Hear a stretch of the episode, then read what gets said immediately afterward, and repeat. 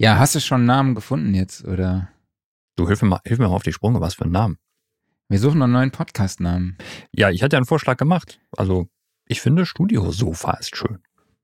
Ja, Studiosofa finde ich auch geil. Ähm, aber vielleicht könnt ihr da draußen uns ja mal unter die Arme greifen. Vielleicht habt ihr einen griffigen, coolen Namen ähm, für unseren Podcast. Um, ja, wir haben ja irgendwann einen Wochenrückblick so langsam ausfaden lassen, mhm. weil es auch irgendwie ein bisschen überholt war. Ne? Das stimmt. Aber Wochenrückblick ist auch eigentlich noch schön. Wir haben zwar nie einen Wochenrückblick gemacht, aber weiß nicht, das klingt wichtig. Das ist so, als ob du sagst, so Sound Recording Tagesschau oder sowas. Ja, das hat sowas von so einem, äh, von so einem Börsenportal oder so. Ja. Aber Gott sei Dank äh, sprechen wir heute nicht über die Börse. Warum? Sondern über das Thema, äh, ich NFTs. weiß, das sieht momentan ganz, da sieht momentan ganz schlecht aus, auf jeden Fall an der Börse. da sieht es gerade wirklich richtig, richtig schlecht aus. Da will ich gar nicht drüber reden und gar nicht auch dran denken. naja, egal. Äh, legen wir los. Ja, machen wir das.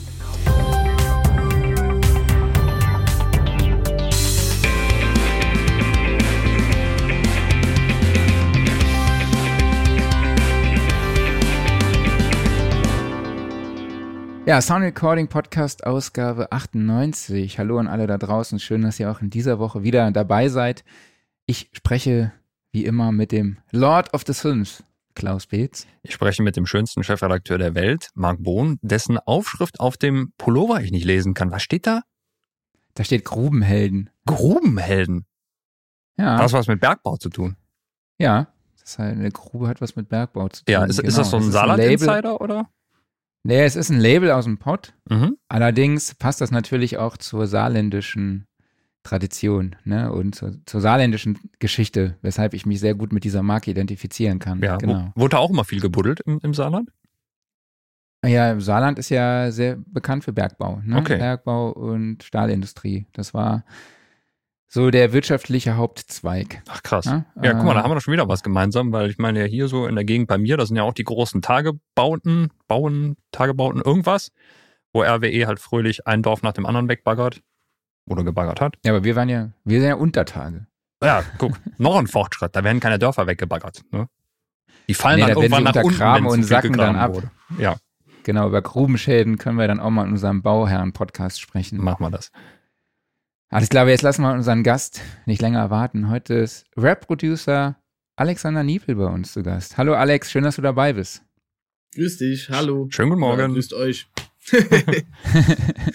ja, wir sprechen mit Alex heute über das Thema Beats produzieren und darüber, wie man die beiden Prozesse Produce, Producing und Mixing vereint, ja, und alles in einem Abwasch erledigt. Ähm, und vorher möchte ich euch aber noch kurz auf die Masterclass morgen mit Henning Verlage hinweisen. Also wir zeichnen ja heute am Donnerstag auf. Wenn ihr dann am Donnerstag jetzt noch oder heute es schafft, den Podcast zu hören, könnt ihr euch jetzt noch ganz schnell für, den, ähm, für die Masterclass mit Henning am morgigen Freitag anmelden. Link findet ihr in den Show Notes. Ja. Ähm, ja, Alex, lass uns ja jetzt mal zu dir und deiner Tätigkeit kommen. Du arbeitest auch echt mit krassen Künstlern zusammen, wie beispielsweise UFO 361 oder 361. Äh, ich weiß gar nicht, wie man es ausspricht. Vielleicht kannst du uns gleich, mich gleich verbessern. Und aber Jawohl. halt auch mit AK außer Kontrolle. Aber vielleicht kannst du uns einfach mal einen ganz kurzen Überblick geben. In welchem Genre bewegst du dich äh, und was gehört so zu deinen Tätigkeiten? Genau, also das sind äh, Sachen, die ich früher gemacht habe, die mache ich jetzt gar nicht mehr so, aber genau, die zählen zu meinen äh, Referenzen, sage ich mal. Also ich bin Hip-Hop-Produzent schon seit Stunde eins für mich halt, also nicht seit, okay. seitdem es Hip-Hop gibt, sondern ne, logisch. Äh, so alt sieht es auch noch nicht aus. Nein, überhaupt nicht. Ich bin 27. Äh, mach das schon seit bestimmt zwölf Jahren oder so, also Produktion. Ähm, hab dann Einfach im Zuge dessen, weil ich immer mit den Mixes, die ich zurückbekommen habe von Engineers, angefangen selber zu mixen oder immer so simultan nebenbei einfach geguckt, wie kann ich meine eigenen Mixes machen und so, einfach weil es mich interessiert hat. Und daraus ist es dann irgendwie entstanden, dass ich dann immer mehr meine eigenen Releases gemixt habe. Und äh, genau, hab äh, in der Zeit, in der ich tätig bin in diesem Genre oder in dieser Arbeit, mit vielen tollen Künstlern zusammenarbeiten dürfen, unter anderem UFO 361, AK außer Kontrolle. Gibt auch noch viele weitere keine Ahnung, zurzeit mache ich viel mit den Six Five Goons. Die sind äh, gerade sehr, sehr heiß hier in Berlin. und äh, genau, das mache ich. Grob gesagt. Genau. Okay, im Vorgespräch hast du mir auch erzählt, du hast zu Beginn sehr viel mit amerikanischen Rappern zusammengearbeitet, genau. weshalb auch viele in Berlin dachten, du, du kämst aus Übersee. Äh, erzähl genau. doch mal, wie kam es dazu? Das war eigentlich, also ich bin eigentlich gar kein Deutschrap-Hörer, nach wie vor nicht. Ähm, ich bin irgendwie in diese Deutschrap-Sache so reingerutscht und ursprünglich war so ein bisschen mein, meine Herangehensweise, dass ich einfach Beats aus meinem Kinderzimmer gemacht habe. Ne? Also ich habe so, keine Ahnung, als ich so zehnte Klasse war, angefangen Beats zu machen. Hab dann einfach geguckt, so wen, also Beats einfach so machen, ist ja Quatsch. Also, oder für mich war das Quatsch. Ich wollte schon immer irgendwelche Künstler auf meinen Beats haben. Und dann habe ich einfach geguckt, mit wem kann man so connecten. Hab dann irgendwie auf Facebook und auf Twitter so geguckt, gibt es kleine Künstler, denen man Beats schicken kann, habe ich dann gemacht. Und äh, das hat sich dann irgendwie über so drei oder vier Jahre ziemlich groß, also zu hat ein bisschen mehr Wellen geschlagen. Und irgendwann dachten halt wirklich Leute, mit denen ich zu tun hatte, oder Leute, die dazu kamen auf mein Facebook oder was weiß ich, dass ich äh, aus den USA bin, insbesondere aus Chicago, weil ich da mit ganz vielen Leuten zusammengearbeitet habe. Und äh, habe dann lustigerweise 2000, Ende 2013 oder Anfang 2014 jetzt meinen bis jetzt immer noch Partner in Crime, Greenie, kennengelernt und äh, noch viele andere Leute hier aus Berlin, viele andere namhafte Produzenten aus Berlin. Und die dachten lustigerweise ursprünglich, dass ich wirklich aus Chicago bin, weil ich viel auf Englisch gepostet habe, viel mit Leuten aus von da äh, zu tun hatte und auch weil sogar Leute von da dachten, dass ich aus Chicago bin. Also ich hatte wirklich viele Session-Anfragen auch. Und dann meinte ich immer, ja, wenn du mir den Flug bezahlst, dann komme ich gerne rum und so eine Sache. Sehr cool. Also es war immer ein ziemlich witziges Missverständnis, ja, genau. Aber als wir dann rausgefunden haben, also als dann die Berliner rausgefunden haben, dass ich auch Berliner bin, hat man sich halt ziemlich schnell getroffen, ziemlich schnell viele Sessions gemacht und genau so über Greenie und die Ecke habe ich dann auch UFO kennengelernt, 2014 oder so und Said und ganz viele andere Rapper. Mhm. Cracker Valley und keine Ahnung. Also wirklich sehr, sehr viele Leute. Und dadurch sind dann auch viele Zusammenarbeiten entstanden. Dadurch ist auch dann natürlich mit Greenie zusammen und äh, auch noch vielen anderen tollen Produzenten äh, dass Ich bin ein Berliner Mixtape und zwei Berliner, drei Berliner Mixtape rausgekommen. Und ne, da haben wir dran gearbeitet. Das war eine ziemlich coole Sache. Und bis heute bin ich mit Greenie und wir sind die Broke Boys machen nach wie vor fette Mucke. Äh, genau. Das ist so cool, der, ja. Ja, der Kontakt kam ja zu dir kam über die Carbonara Studios. Also viele liebe Grüße genau. an dieser Stelle auch an äh, ja, Dustin und Pietro. Genau, wie, wie, wie, sieht, wie, sieht die, wie sieht da die Verbindung aus? Wie sieht, oder die Zusammenarbeit? Boah, das äh, kam so ein bisschen über, oder nicht so ein bisschen, das kam über Yam Mufasa. Ist auch ein Rapper, mit dem wir beide arbeiten. Ich mache das Mixing für Yam Mufasa. Wir haben auch schon viele Songs zusammen, also haben auch schon ne, eigene Releases. Und ähm, die Produzenten von Yam Mufasa, also die Inhouse-Produzenten What About Us, die sind auch cool mit dem Pietro und ich glaube, Mufasa war auch ganz oft im Carbonara Studios. Und dadurch ist das ist irgendwie der Kontakt zusammengekommen. Und ich habe halt gesehen, dass äh, Pietro sehr stark äh, aus dem Saarland hasselt und auch Leute aus ganz Deutschland irgendwie ins Saarland holt. Und das respektiere ich halt, weil, also so, keine Ahnung, Saarland ist jetzt alles andere für mich als Berliner, alles andere als der Brennpunkt für krasse Rapmusik oder ja. allgemein so für ne, Medienindustrie. Und äh, deswegen habe ich das von Anfang an respektiert. Dann haben wir ganz schnell gelingt und seitdem sind wir cool und versuchen uns immer so ein bisschen die Bälle hin und her zu spielen. Ja, Mann. Das ist eigentlich ja, genau die Geschichte, die die erzählt haben damals, als sie im Podcast ja. zu Gast waren, ne?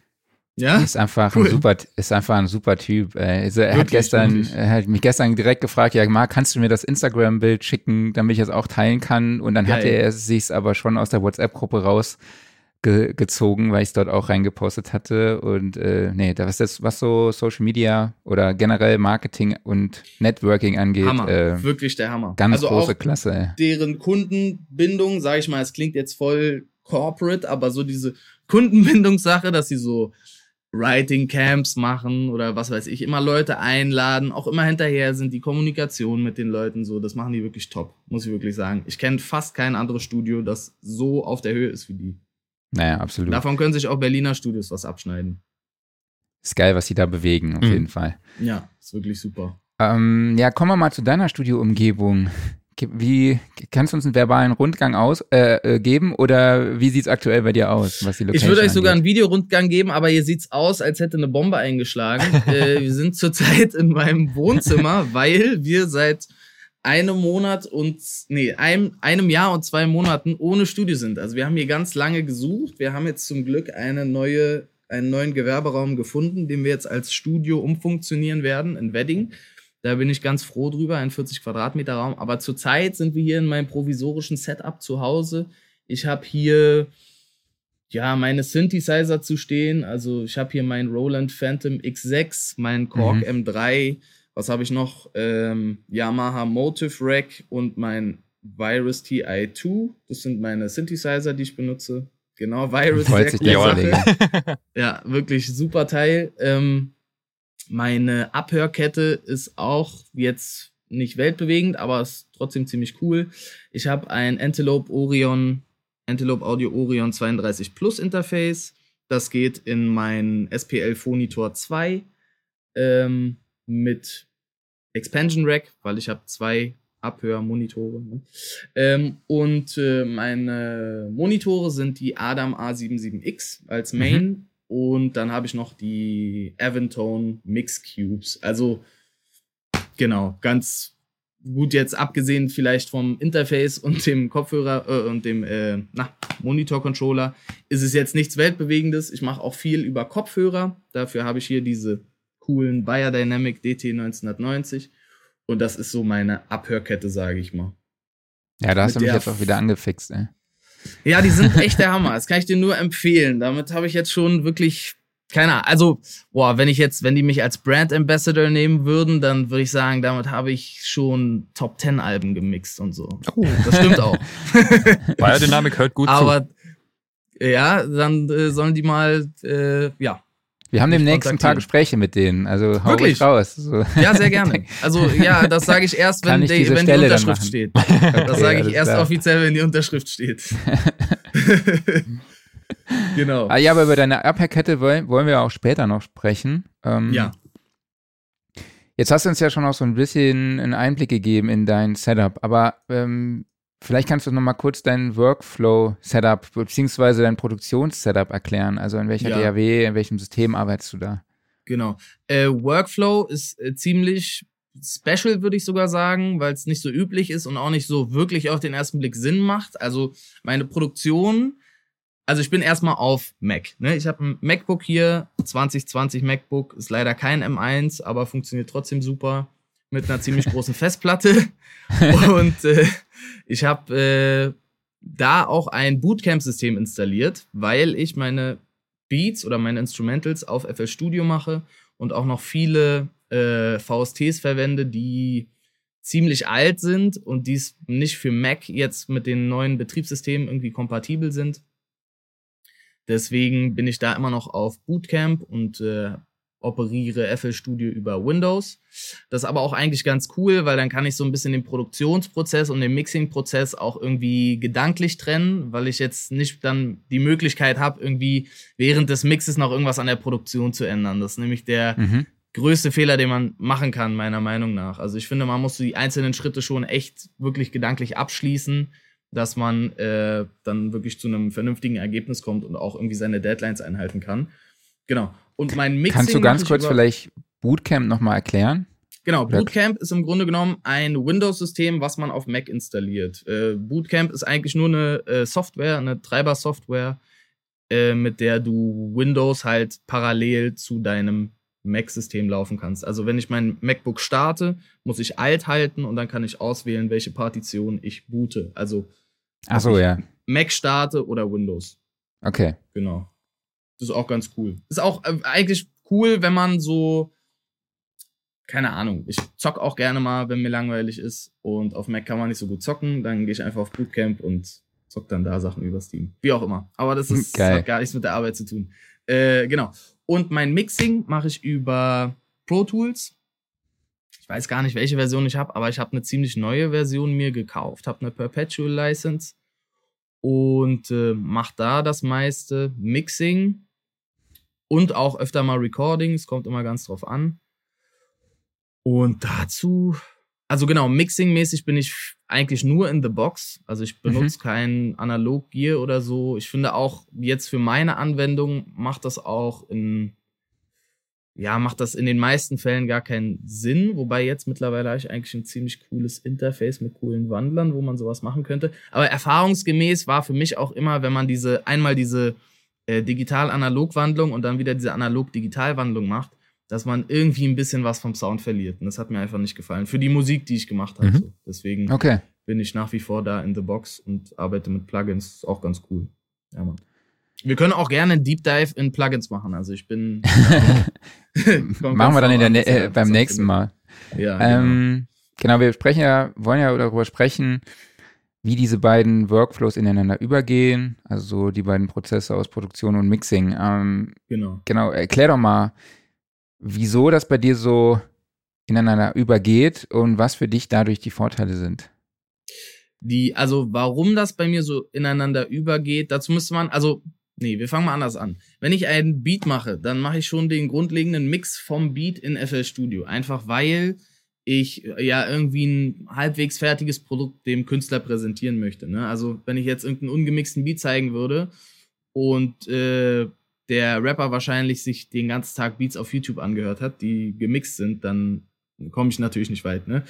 Deswegen passiert schon viel vom Beatmix in meiner Produktion. Aber das ist so eine, das ist so eine Sache, die passiert nebenbei. Also da denke ich auch nicht wirklich viel drüber nach. Ist auch eigentlich mehr Leveling als irgendwelche großen EQ-Sachen oder Kompressionssachen, weil mhm. die meisten Sachen passen eigentlich schon so, wie sie sind. Ähm, genau. Der, große Vocal Mix. Der passiert dann in Pro Tools, weil ich finde, die Sachen, die man da machen kann mit Editing, also auch diese Audio Suite Funktion und so, die sind wirklich sehr, sehr cool und sparen unglaublich viel Zeit. Deswegen mache ich das so. Und ähm, genau. Aber um auf die Frage zurückzukommen, warum ich das so mache oder warum ich überhaupt diese zwei Prozesse verbinde, was ja wovon ja auch oft abgeraten wird, dass man seine eigenen Sachen mixt und im schlimmsten Fall auch noch mastert, ist aber einfach, dass es ähm, über die Zeit, in der ich hier auch in Deutschland tätig war, ähm, gar nicht zufrieden war mit den Mixes, die ich zurückbekommen habe von Engineers. Und es geht auch, ist jetzt gar kein Diss oder so an irgendwelche Engineers. Mhm. Es war zu der Zeit, in der wir diese Beats gemacht haben, ähm, diese Trap-Beats, gab es das halt noch nicht so richtig in Deutschland. Und deswegen gab es auch, glaube ich, für viele Engineers noch nicht so die Referenz. Ne? Also es wurde wahrscheinlich irgendwelche Deutschrap-Songs äh, Referenz gehört und da war halt der Bass dann immer leise und die Kick richtig laut und die mhm. Snare richtig laut und die Hi-Hats war auch nicht so laut. Ne? Also so einfach diese Leveling-Sachen, die waren irgendwie ein bisschen off. Und das hat mich immer extrem genervt. Also vor allen Dingen hier in Deutschland. Und äh, deswegen habe ich dann einfach angefangen, die Mixes für mich selbst zu machen, weil ich dachte mir, so will ich es eh nicht releasen oder so wollen wir es eh nicht releasen. Ähm, da muss ich es jetzt einfach selber machen. Und das habe ich dann gemacht und jetzt bin ich hier. Im Grunde genau. Ja. Ähm, vielleicht kann, kannst du auch vielleicht schon äh, die Nachteile davon vielleicht vorwegnehmen. Ja, voll. Also es ist immer um einiges einfacher, wenn ich Sachen mische, die nicht von mir kommen, in einer Hinsicht und in einer anderen Hinsicht nicht. Ähm, also ein großer Vorteil davon ist natürlich, dass ich schon beim Beats machen die Sound Selection selber treffe. Deswegen kann ich auch immer gucken, welche Sounds passen gut ineinander. Vor allen Dingen was Kick und Bass angeht. Oder Snares, Kick, Snare, Bass. So, das sind die wichtigsten Sachen, finde ich. Und wenn die stimmen, dann ist eigentlich alles nur noch eine, ja, relativ easy. Das Problem ist bloß, wenn man seine eigenen Sachen mixt, ist, dass man sehr detailverliebt wird und auch sehr oft wahrscheinlich schon seinen Beat ungemixt gehört hat oder seinen Song oder was weiß ich. Äh, und es kann schnell passieren, dass man äh, sehr schnell frustriert wird von so Sachen, die wahrscheinlich schon in der Aufnahme nicht gepasst haben oder dass man irgendwie Referenz hört und sich dann einbildet, dass die 808 im Referenzsong viel krasser und viel fetter ist als in meinem eigenen Beat. Dabei ist es einfach nur, macht man sich selber verrückt, weil es ist nicht derselbe Song und ich weiß nicht. Also man ist, glaube ich, ein bisschen mehr emotional daran gebunden mhm. und deswegen kommen durch diesen, diese vermeintliche Perfektion schleichen sich dann Fehler ein, weil man es einfach zu sehr mixt oder sich zu sehr dran aufhängt. Und wenn man halt Sachen mixt, die man jetzt, indem man halt nur als Engineer herangezogen wird, dann ist das um einiges einfacher. Dann arbeitet man einfach mit dem, was man hat. Man bringt es auf ein, auf das nächste Level, sage ich mal. Aber man macht jetzt nicht aus einer, sage ich mal, aus einer 3 kann man keine 10 machen. Ne? Mhm. Aus einer 6 kann man schon eher eine 10 machen. Und da hat man dann einfach, wenn man Sachen mixt, die man nicht selbst produziert hat, hat man dann einfach viel mehr diesen Blick von oben herauf, ne? anstatt dass man dieses, dass man irgendwie so sein Baby versucht. Genau.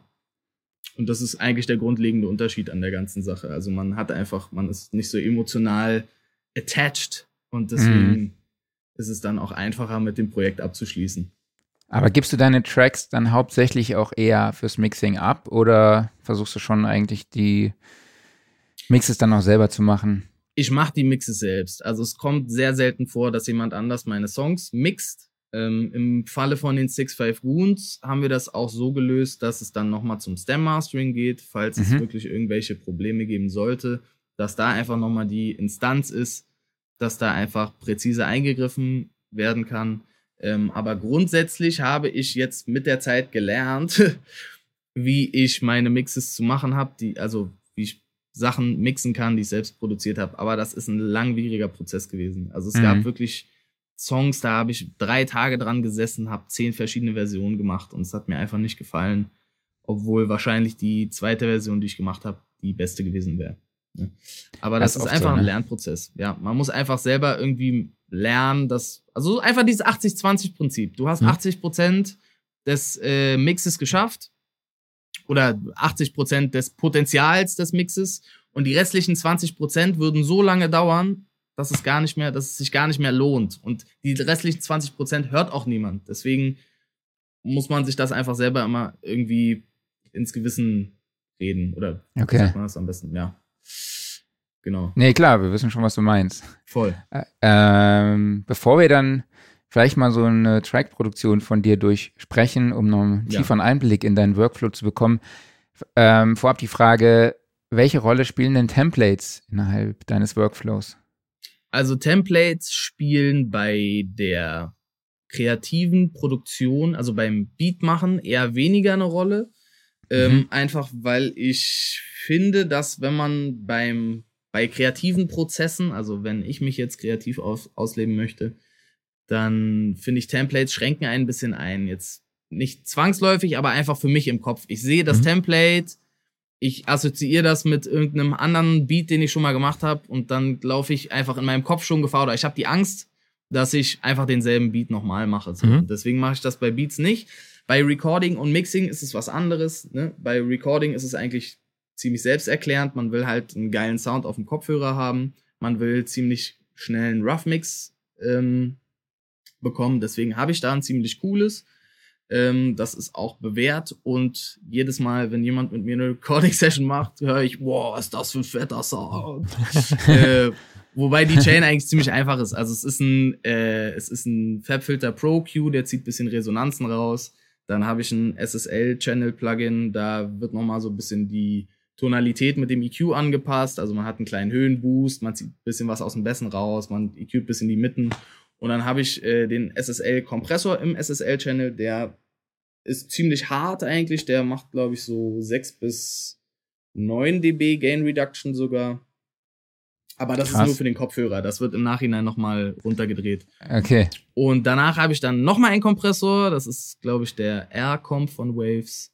Der macht auch noch mal ein bisschen, aber mit einer weniger aggressiven Attack- und Release-Setting und ein De-Esser. Und das war's dann eigentlich schon. Also als Zumisch-Effekt habe ich dann noch einen Hall und einen Delay. Aber mehr ist es eigentlich nicht. Aber anscheinend ist die Einstellung so gut oder wahrscheinlich machen andere Produzenten das nicht so, wenn sie Leute aufnehmen, dass es halt immer die Leute irgendwie flasht, wie krass es auf dem Kopfhörer klingt. Keine Ahnung. Wie auch immer. Genau. Zum Mixing habe ich auch ein Template, aber da ist jetzt auch nicht wirklich viel eingestellt. Das ist eigentlich nur so mein Basic Routing. Also ich habe mir schon mal alle Busse irgendwie hingelegt, also ein Vocal-Bus, Effektbus, Drums, Instrumente, Bass, alles sowas.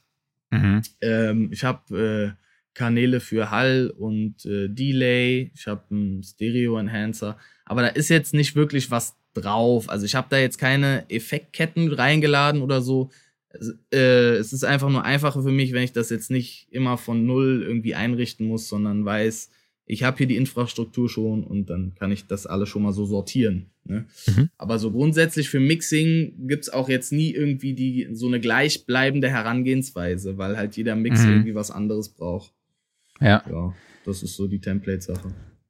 Und äh, wie sieht's beim Beat-Produzieren aus? Wie, sieht, wie ist da der Startpunkt? Der Startpunkt, oh, der kann das ist immer unterschiedlich, ne? Also, wenn man jeden Beat gleich anfängt, dann kriegst du halt auch immer den gleichen Beat, ne? Aber was ich wirklich seit Jahren schätze und womit ich auch schon große Erfolge fahren konnte, ist mit äh, meinen, ja, externen Geräten zu arbeiten, also mit mhm. meinen Synthesizern. Vor allen Dingen mit dem Virus. Mit dem habe ich sehr große Erfolge feiern können. Also zum Beispiel der Ich bin ein Berliner Song von UFO. Das war ja so der erste große Song von ihm und von uns auch. Ähm, der ist Synthi-technisch eigentlich fast nur der Virus und ich glaube noch ein Synthi ist von vom Korg M3, irgendwie so ein Lead-Synthi oder so. Ähm, genau, und das mag ich sehr doll. Einfach auch, weil wenn man irgendwie so ein bisschen an diesen Geräten rumspielen kann, ein paar Knöpfe drehen kann und auch mit dem MIDI-Keyboard ein bisschen rumfummeln ja. kann, ist es um einiges kreativer und man macht viel interessantere Melodien, als wenn man jetzt irgendwas in die Piano Roll eintippt, was ich auch lange gemacht habe. Oder mhm. hier auf dem Keyboard auf dem Laptop irgendwie was einspielt. Macht einfach einen Unterschied. Ähm, ob das jetzt immer besser ist, ist eine andere Frage. Ne? Also viele Wege führen nach Rom. Aber das ist in letzter Zeit so mein Startpunkt. Es kann natürlich auch passieren, dass man irgendein Sample findet oder so und das dann flippt und dann vielleicht drin behält oder auch nicht. Oder vielleicht fängt man mit Drums an. Aber so meine besten Ergebnisse jetzt Stand heute ist, dass ich mit diesen Synthesizern bis jetzt am zufriedensten bin. Genau. Cool. Und dann ähm, überlegst du, also hast du einen Riff, was du dann halt weiter ausbaust, quasi. Ich sag dir also ehrlich, also ja, ein Riff, wäre zu viel gesagt. Ich klimper einfach rum. Ich kann ein bisschen nach Gehör spielen. Ich bin jetzt auch kein klassischer Piano-Player oder was weiß ich. Ich habe jetzt nicht so die großen Skills, aber ähm, ich kann so spielen, dass es gut klingt.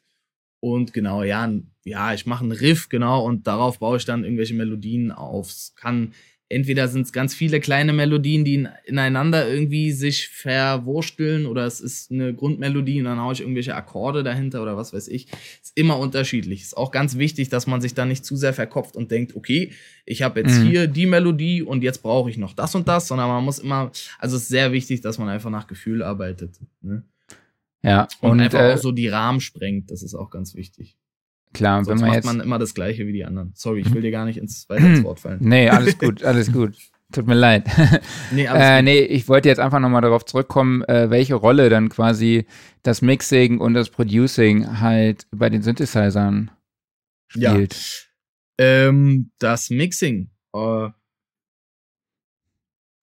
ich würde, also es ist schwierig, weil mein Mixing-Prozess, was so Beat-Making angeht, äh, hat auch viel mit sehr vielen kreativen Effekten zu tun. Also ich würde auch sagen, das ist so ein Mix aus Sounddesign und Mixing. Es gibt auch Fälle, wo ich so Sachen wie 808s oder so selbst gebaut habe. Ich könnte ja mal nachher hören oder alle, die zuschauen, der Song Schwörmer von Greenie und OG Kimo.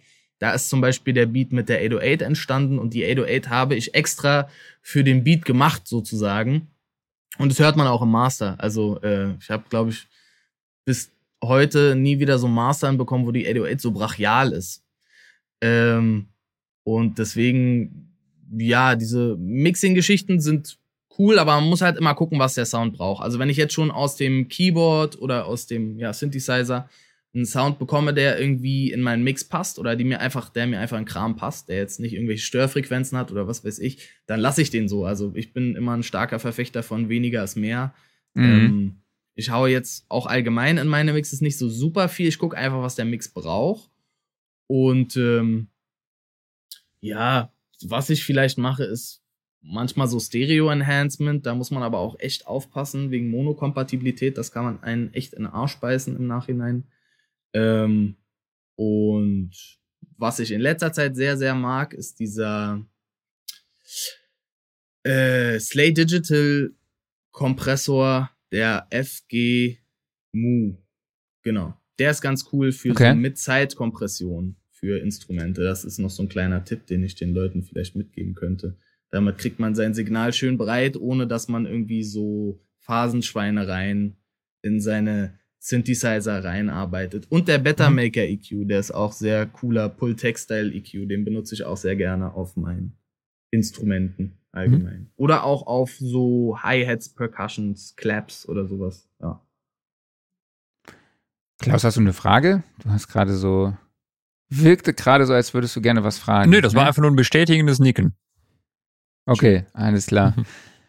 ähm, ja, wer sich so ein bisschen mit dir in deiner Arbeit auch schon äh, beschäftigt hat, der wird auch wahrscheinlich wissen, dass du äh, den Beat so um deine 808 rum bastelst, genau. ne? Also die Sounds. Erklär doch mal, wie gehst du bei den Drums mit der 808 dann vor?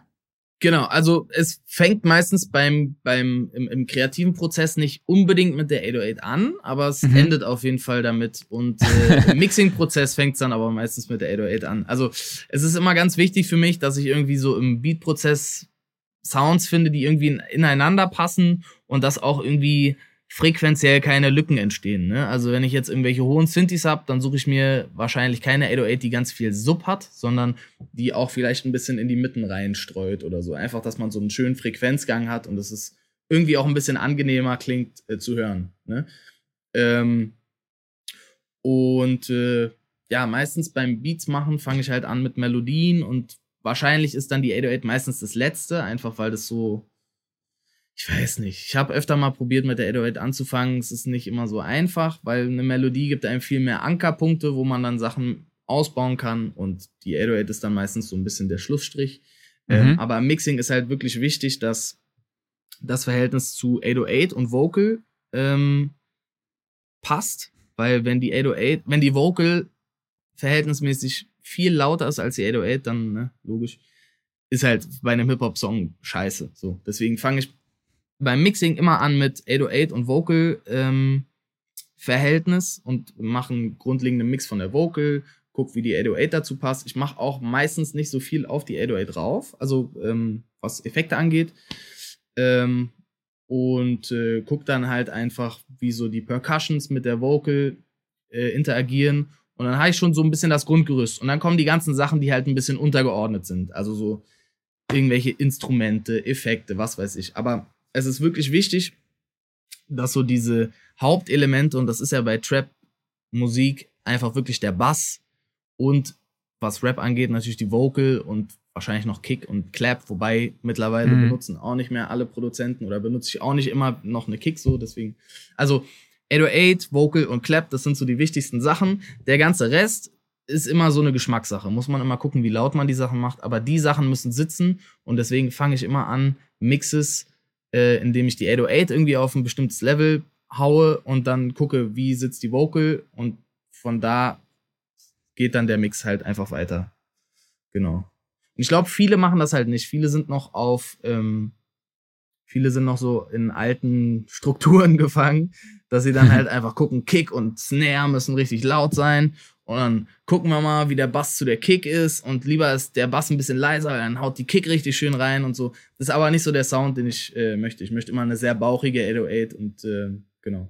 Ja, cooler Ansatz auf jeden Fall. Mhm. Ja, Mann. Danke dir. Ähm, genau, und wie sieht's aus mit Effekten? Bearbeitest du, setzt du da schon Gut, aber die machst du ja dann erst im Mix wahrscheinlich, oder? Nee, nicht unbedingt. Also wenn ich jetzt irgendwie was recorde, ähm, Recording mache ich auch öfter mal in FL Studio, einfach weil, wenn ich in einer Session bin und ein Beat gemacht habe, habe ich keinen Bock, mein System runterzufahren und dann wieder hochzufahren und dann muss ich Pro Tools öffnen und bla bla bla. Dauert alles viel zu lange. Deswegen äh, mache ich die meisten Effekte in FL Studio. Ähm, Vocal-Effekte werden auch immer in der Recording-Session schon gemacht. Das passiert nicht im Nachhinein, einfach weil, ah, wenn wir aus der Session gehen, kriegen die Künstler einen Rough Mix mit wenn ich im Nachhinein irgendwas hinzufüge, was nicht da war, wollen die Künstler das meistens nicht, weil sie sich einfach schon zu sehr an den Rough Mix gewöhnt haben. Mhm. Deswegen versuche ich auch immer nach der Session schon den Rough Mix so gut zu machen, dass ich im Nachhinein wirklich nicht mehr so viel verändern muss, weil ich einfach weiß, wenn der Rough Mix scheiße ist und der Mix richtig geil, dann werden sich die Leute trotzdem für den Rough Mix entscheiden, einfach weil sie schon daran so gewöhnt sind.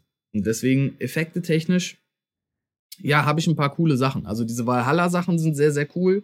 für so Hall-Delay-Geschichten, auch dieser Valhalla Schimmer ist krass. Mhm. Mhm. Für so Background-Vocals zum Beispiel. Also für mich ist immer wichtig, was Zumischeffekte angeht, Lücken füllen. Mhm. Ne? Alles andere kann im Hintergrund äh, da sein, aber sollte nicht so eine große Rolle spielen.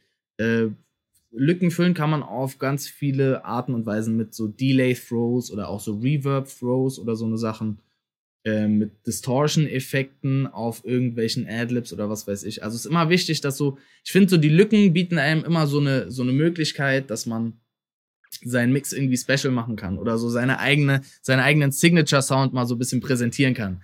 Weil sonst, wenn du einfach einen Song mixt und dich nicht auf so eine Spezialitäten konzentrierst, dann hast du halt einen clean Vocal Sound und vielleicht noch einen coolen Hall und so, aber so wirklich viel von deiner persönlichen Note ist dann halt nicht dabei.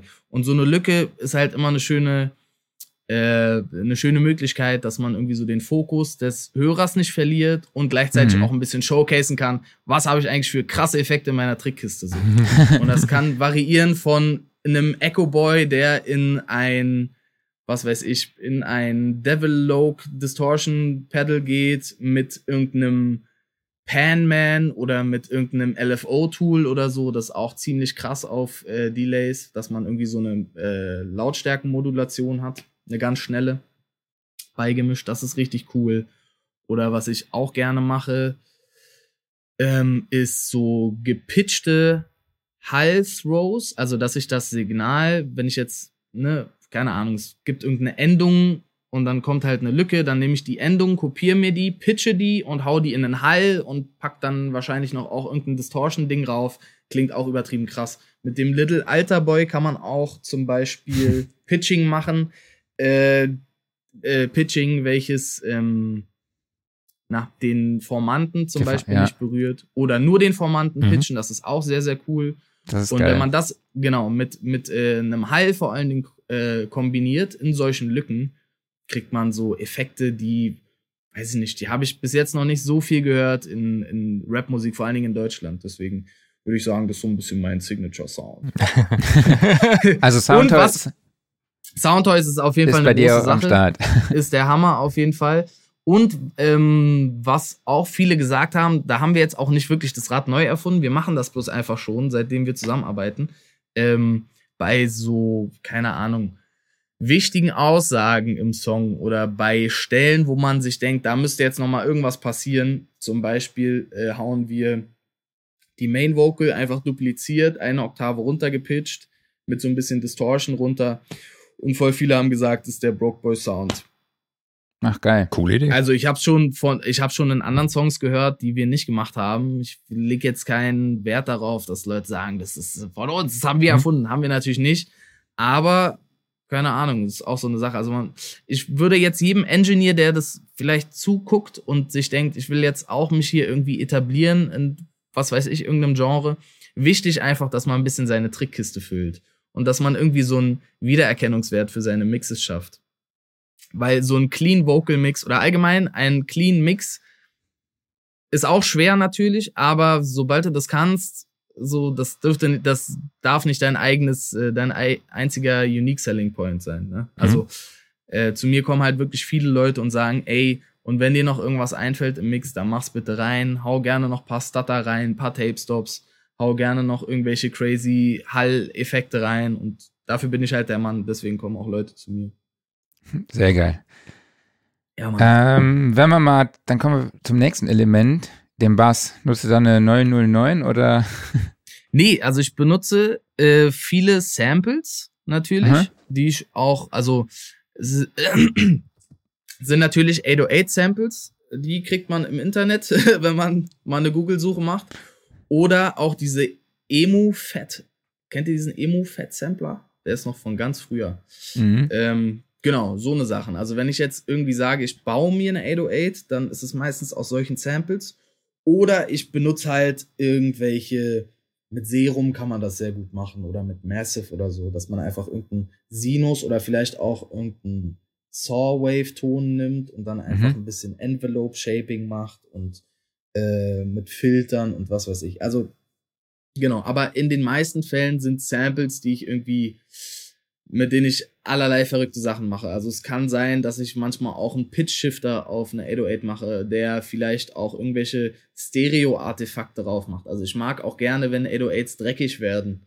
Äh, ich habe zum Beispiel beim Polo 6.5, äh, bei der Polo 6.5 EP, die jetzt letztes Jahr irgendwie im Sommer rauskam, also auch von den 6.5 Goons, habe ich zum Beispiel viel auf den 808s so einen Soundshifter-Pitch von Waves gehabt und der hat einfach, also und hab dann meistens so ein oder zwei Halbtöne runtergepitcht.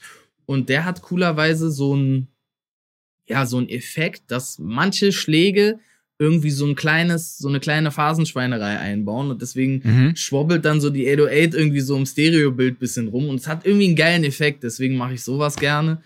Was ich auch gerne mache, ist mit verschiedenen, äh, aber das ist jetzt auch kein Riesengeheimnis, so das macht, glaube ich, jeder, mit so Distor äh, Distortion Pedals oder Plugins irgendwie rumspielen. Also zum Beispiel dieses Blackbox HGMS von äh, Plugin Alliance.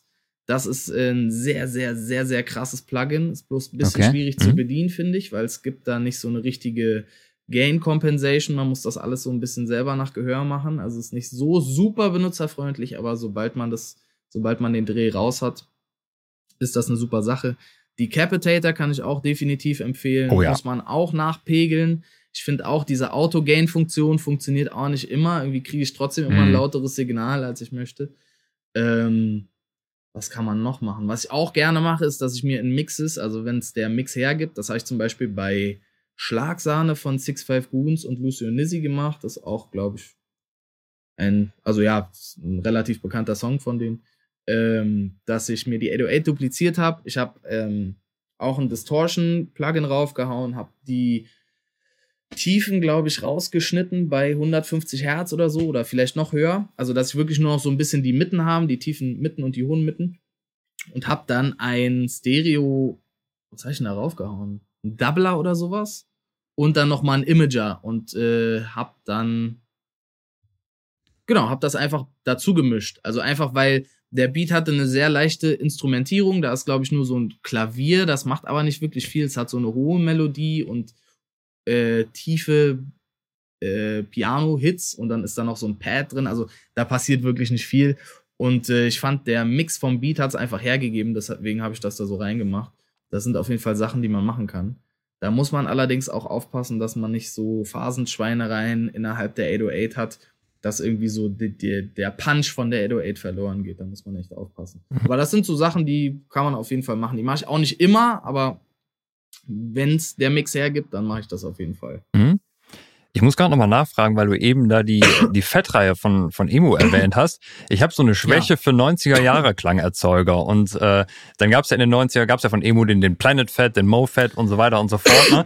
Äh, benut genau. also benutzt ihr diese Geräte noch aktiv oder sind das so nee, Samples, nee, nee. die mal abgenommen wurden von den Teilen und die wandern jetzt rum und äh, wie muss ich das vorstellen? Das, genau, die Geräte haben wir leider nicht. Ich habe aber auch mal auf Ebay geguckt. Ich glaube, die sind gar nicht so super teuer. Es geht, ja. Da könnte man sich auf jeden Fall mal holen. Das ist eigentlich gar nicht so dumm. Mhm. Nee, ich habe so ein Drumkit, das habe ich, glaube ich, 2011 mal runtergeladen. Also so lange habe ich Drumkits bei mir. Ich glaube, ich habe meine Sample Library beträgt, glaube ich, 500 Gigabyte oder so. Das ist wirklich mhm, nicht also schlecht. nur Audio Samples. Ja. Und dann kommen noch aber Contact Libraries und so dazu. Das ist nicht mit einberechnet. Und ähm, da habe ich mal diesen Ordner gefunden und da sind voll die geilen Sounds drin. Mhm. Deswegen benutze ich die einfach und wandle die so ab. Also es ist eigentlich eher ein Zufall gewesen, als ja. dass es irgendwie kalkuliert gewesen wäre. Ja. Ja, nee, sehr interessant, weil ich, ich bin nämlich auf der Suche auch noch nach einem von diesen Emo-Geräten. Also die haben ja alle irgendwie ja. Ähm, die basieren ja alle auf dem gleichen System, das ist das Proteus-System, und dann genau. kannst du die Sounds untereinander austauschen. Es gibt, glaube ich, ein oder äh, zwei oder drei Generationen von den Teilen. Und je nachdem, was du für einen erwischt, kriegst du die Teile sogar relativ günstig. Ähm, muss ja. man aufpassen, manchmal sind die Sounds einfach nicht drin. Dann nehmen die diesen Soundchip da raus und dann kriegst du ein leeres Gehäuse quasi. Ja, Aber. ja, schon frech. es gibt halt viele Tricks, ne? Auf mhm. Ebay muss man eh bisschen aufpassen beim Gearkauf. Oh also, oh ja. als ich mein mhm äh, Korg M3, ich habe jetzt nicht das gesamte mit Klaviatur, sondern ich habe nur dieses Soundrack. Mhm. Und äh, als ich das, ich habe das auch über eBay gekauft vor, was weiß ich wie vielen Jahren. Und als ich das gekauft habe, war ich bei dem Typen vor Ort und habe es halt angetestet, muss man ja natürlich mhm. auch. Und er hatte halt das äh, Soundrack in Kombination mit dem äh, Klavier. Und dann meinte ich zu ihm, hä, warum verkaufst du denn dann nicht beides einfach? Und meinte er, ja, mache ich, aber wenn ich beides gesondert verkaufe, mache ich mehr Geld, als wenn ich beides zusammen verkaufe. Mhm. Das ist schon crazy. Tricky. Und das werden die bestimmt auch mit diesem äh, Genau. Emu-Gerät einfach machen. Dass sie dann sagen, die Soundkarte kannst du extra kaufen, kostet dich dann nochmal, Genau. was weiß ich, 200 Euro oder so. Die sind nämlich deutlich mehr wert, die Dinger. Genau, das kann ich mir gut vorstellen. Wobei, man kann ja bestimmt mal gucken, vielleicht gibt's ja auch irgendwelche Liebhaber, die diese Karten nachgebaut haben und die Sounds raufgeladen haben oder was weiß ich. Gibt's ja viele Sachen. Es gibt ja auch Ja. im Gaming-Bereich diese, es gibt doch jetzt so Gameboy-Nachbauten und so mit L äh, LCD-Displays oder ja. Mhm. Also- Deswegen, und ich glaube, für solche Geräte wird's das auch geben. Also ich meine, bei Roland haben sie das auf jeden Fall schon mal irgendwas in die Richtung gemacht. Bei Emu bin ich mir gerade nicht sicher, aber ich kann mir vorstellen, dass da auch irgendwann was kommen wird. Ja, bei Roland gibt's ja jetzt auch dieses Cloud-System, ne? Ja. Also, dass du irgendwie diese alten Synthesizer dir als Plugin einfach runterladen Genau. kannst. Das ist eigentlich ganz cool. Ja, kann man machen, wenn man Hm. möchte. Ich habe halt hier meinen Phantom mit Expansion, irgendwas, dies, das. Ist halt ein anderes Gefühl, wenn man das da zu Das stimmt. stehen hat. Ne? Ist Ja. geiler als so ein Plugin. Man kann ein bisschen dran rumwursteln. Aber ob es jetzt so einen grundlegenden Unterschied, sage ich mal, soundtechnisch macht, keine Ahnung. Ich behaupte Es gibt mal. mir halt nein. einfach ein geiles Gefühl, wenn Genau. ich damit arbeite. Oh ja, das ist, glaube ich, das Wichtigste. Das hattest du ja eben ja auch schon mal unterstrichen. Einfach, das Voll. muss jeder so machen, wie es ihn am, am besten antriggert. Ne? Wenn du kreativer arbeiten kannst, wenn du mit einer Hardware arbeitest, dann machst du es so. Wenn du besser zurechtkommst, wenn du im Genau. Rechner arbeitest, machst du es so. Genau. Früher war mir das gar nicht so wichtig, aber jetzt mittlerweile nach zwölf Jahren Musikproduktion hat man halt auch das Gefühl, dass man irgendwie schon jeden Beat gemacht hat, den man hätte machen können. Und jetzt sucht man immer mehr so diese, diese Trigger, wie du meintest, Stimmt. Mhm. dass man irgendwie nochmal so Freude am Beat machen Mhm. hat. Weil es gibt auch, es gab auch Zeiten, da habe ich einfach Beats gemacht, weil ich mir dachte, okay, ja, ich mach die jetzt einfach, ich verkaufe die und ja, es ist dann, was es ist, aber so wirklich viel Spaß dran habe ich nicht. Ähm, aber jetzt so mittlerweile, wo ich mich wieder so ein bisschen an diese Synthesizer und so gewöhnt habe, hat man wieder so ein bisschen den Spaßfaktor zurück. Weil Sehr ganz, gut. ganz früher war ich so irre. Ich bin zum Beispiel meine Bahnfahrten, wenn ich mal 20 Minuten irgendwie durch Berlin mit der Bahn gefahren bin, habe ich meinen Laptop ausgepackt und in der Bahn Beats gemacht. Ja, ist doch geil. Oder irgendwelche Mix-Revisionen oder was weiß ich so. Mhm. Und das mache ich mittlerweile nicht mehr, auch weil ich nicht mehr Bahn fahre. Aber es ist auch so eine Kopfsache einfach. Irgendwann hat man halt das Gefühl, man hat halt irgendwie produzieren durchgespielt. Mhm. Was totaler Quatsch ist. Ja. Weil man könnte ja auch andere Genres machen oder was weiß ich. Aber Mhm. bei mir ist halt nach wie vor diese Nachfrage nach Trap Beats. Und da muss man dann halt immer irgendwie so seine Liebe dazu zurückgewinnen, sage ich mal. ne? Ja, stimmt. Und auch irgendwie so diese kreativen, kreativen Tiefen irgendwie versuchen durchzupowern und auch ein bisschen, ja, genau, Mhm. einfach am Ball zu bleiben. Ja, deshalb immer regelmäßig den Sound and Recording Podcast hören und auch unseren Gästen wie dir jetzt zuhören, die sehr, sehr viel kreativen Input liefern. Also ich habe mir jetzt schon drei Sachen mal aufgeschrieben, die ich äh, direkt im Anschluss mal bei einem Track ausprobieren werde. Ja, nice. Bin sehr gespannt. Äh, genau. Ey, und was ganz wichtig ist, Autotune-Settings, ne? Also ich habe Kommen wir gleich dazu. Ja, ja, okay. Wir können ja auch Wir- mal über Sachen reden, falls hier irgendwelche Leute äh, zuschauen, die mir mal irgendwann mal was schicken möchten. Dann können wir mal über Sachen reden, die äh, beachtet werden sollten, wenn man mal Spuren zuschickt oder wenn man mal Recordings Oh. macht. Weil es gibt so Sachen, die passieren jedes Mal und ich hasse es. Zum Beispiel zu nah aufgenommene Vocals. Ich muss jedes Mal die S-Laute manuell runterziehen, weil die Esser bringt dann auch nichts mehr und es kotzt mich so an, weil es mich so viel Zeit kostet.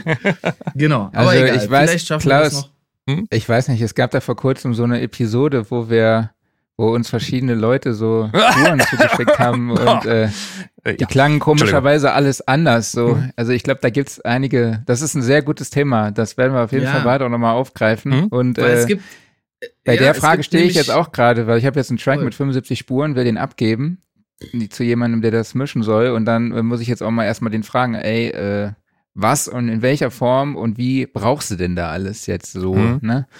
Und genau, aber wir unterbrechen die Sendung für Ja. eine kleine Werbepause. Und zwar möchte ich euch nochmal auf die Studioszene 2022 hinweisen, die am 22. und 23. März in Mannheim im Rosengarten stattfindet. Und aktuell gibt's noch unsere Early Bird Tickets zum Preis von 149 Euro. Damit habt ihr Zugang zu allen Workshops, allen Masterclasses an beiden Tagen und natürlich auch zum Ausstellungsbereich und den Diskussions- Runden. Äh, mit dabei sind ja Ralf Christian Meyer, der unter anderem für die Mixes von Mark Forster verantwortlich ist. Dann Moses Schneider, bekennt man als Producer von Beatsteaks und an Mike Kantereit. Dann Philipp Schwer, der auch schon hier im Podcast war oder auch bei der digitalen Studioszene, der für äh, Ketka und Finn Kliman verantwortlich ist.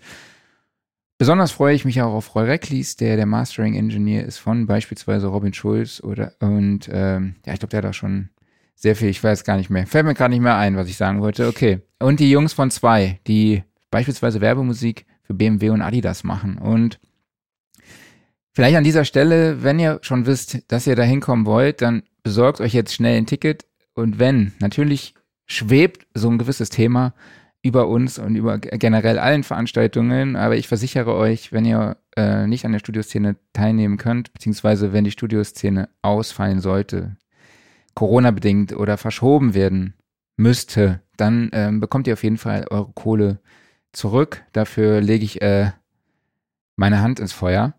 Und es finden auch aktuell Veranstaltungen statt im Mannheimer Rosengarten. Ähm, natürlich unter Hygienevorschriften, FFP2-Maske und du musst natürlich auch 2G Plus erfüllen. Ähm, aber wir finden wir wollen einfach alle mal raus, wir wollen ein geiles Event erleben und dann nehmen wir halt auch solche Sachen in Kauf. Wir sind einfach froh, wenn wir euch da draußen auch endlich mal noch mal mal, mal noch mal live persönlich in Farbe und in 3D sehen können. Und ähm, ihr würdet uns da auch mit sehr unterstützen, wenn ihr euch jetzt die Tickets vorab besorgt, so von wegen Planungssicherheit. Das ist, äh, ja, aber ich will jetzt hier nicht so viel rumjammern und äh, aber sondern einfach euch ermutigen, hier zu der Studioszene zu kommen, unser mega geilen Event, oder Klaus? Absolut, ja.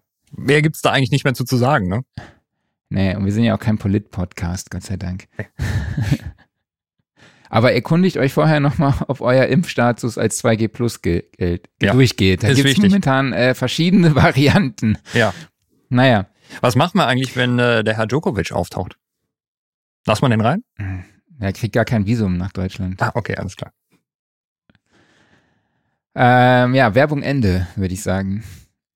Alex, kommen wir zurück zu dir. Ähm, Vocals, du hast eben schon in den Raum geworfen, Tuning. Ich weiß nicht, war das jetzt auf die Vocals bezogen oder genau. vielleicht erstmal noch auf die Drums? Aber ich würde sagen, wir Wobei, machen mit also, den Vocals weiter, weiter. Man kann viel mit Autotune machen. Ne? Ähm, ich habe mich da schon sehr lange mit beschäftigt, auch bevor das hier, glaube ich, so ein bisschen nach Deutschland Mainstream rübergeschwappt ist. Deswegen hatte ich auch viele äh, Situationen, wo mich Leute gefragt haben, die meines Wissens irgendwie über meinem Wissensstatus standen, wie ich denn mhm. meine Autotune-Einstellung mache. Und es ist eigentlich ziemlich einfach, ne? Also was Vocals angeht.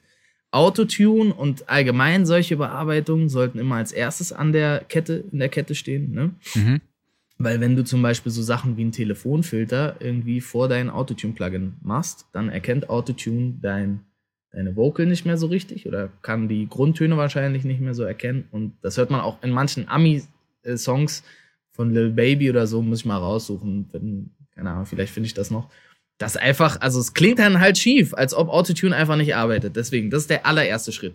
Und sonst sind die zwei wichtigsten Sachen natürlich Key, so, das muss jeder wissen. Ähm, da gibt es auch nicht wirklich eine gute Möglichkeit, das rauszufinden. Es gibt ja jetzt diese Auto-Key-Finder-Plugins und so. Ähm, da habe ich aber auch schon sehr abenteuerliche äh, Ergebnisse bekommen von Leuten. Ähm, mir fällt das zum Glück nicht so schwer, den Key rauszufinden, einfach weil ich schon so lange Musik mache und raushöre, was der Grundton ist. So ist nicht so schwer für mich. Aber das ist so eine wichtige Sache. Da gibt es auch Tools. Genau. Dann natürlich Retune Speed ist auch sehr, sehr wichtig. Und wenn man die Sachen erstmal hat, dann ist alles andere nur noch so Schlagsahne on top. Ne? Also was mir sehr, sehr aufgefallen ist, ist auch vor allen Dingen bei Autotune, ähm, auch wenn man eine relativ hohe Stimme hat, ähm, dann würde ich trotzdem nicht diese Soprano-Einstellungen benutzen. Also wir reden von Antares Autotune, ähm, sondern gerne auch diese Low-Mail-Geschichte.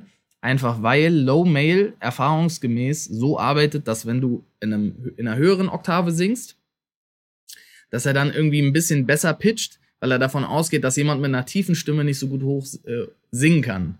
Mhm. Und äh, erfahrungsgemäß ist immer mit dieser Soprano-Einstellung das passiert, dass manche Töne einfach ignoriert werden oder dass es dann an manchen Stellen schief geklungen hat. Und das ist mit dieser Low-Mail-Option nicht passiert. So, deswegen, das wären so die Sachen, die ich zum Pitching irgendwie ähm, ja noch sagen wollen würde. So Melodyne-Sachen, ja, das ist auch cool. Das kann man vor Autotune packen, dann kriegt man noch ein cleaneres Ergebnis. Aber das wäre das erstmal zum Pitching. Nee, was aber auch wirklich wichtig ist, wenn man mir vor allen Dingen Vocals schickt, sollte man drauf achten. Nicht so wie ich heute, dass man rauschende Lüfter hat.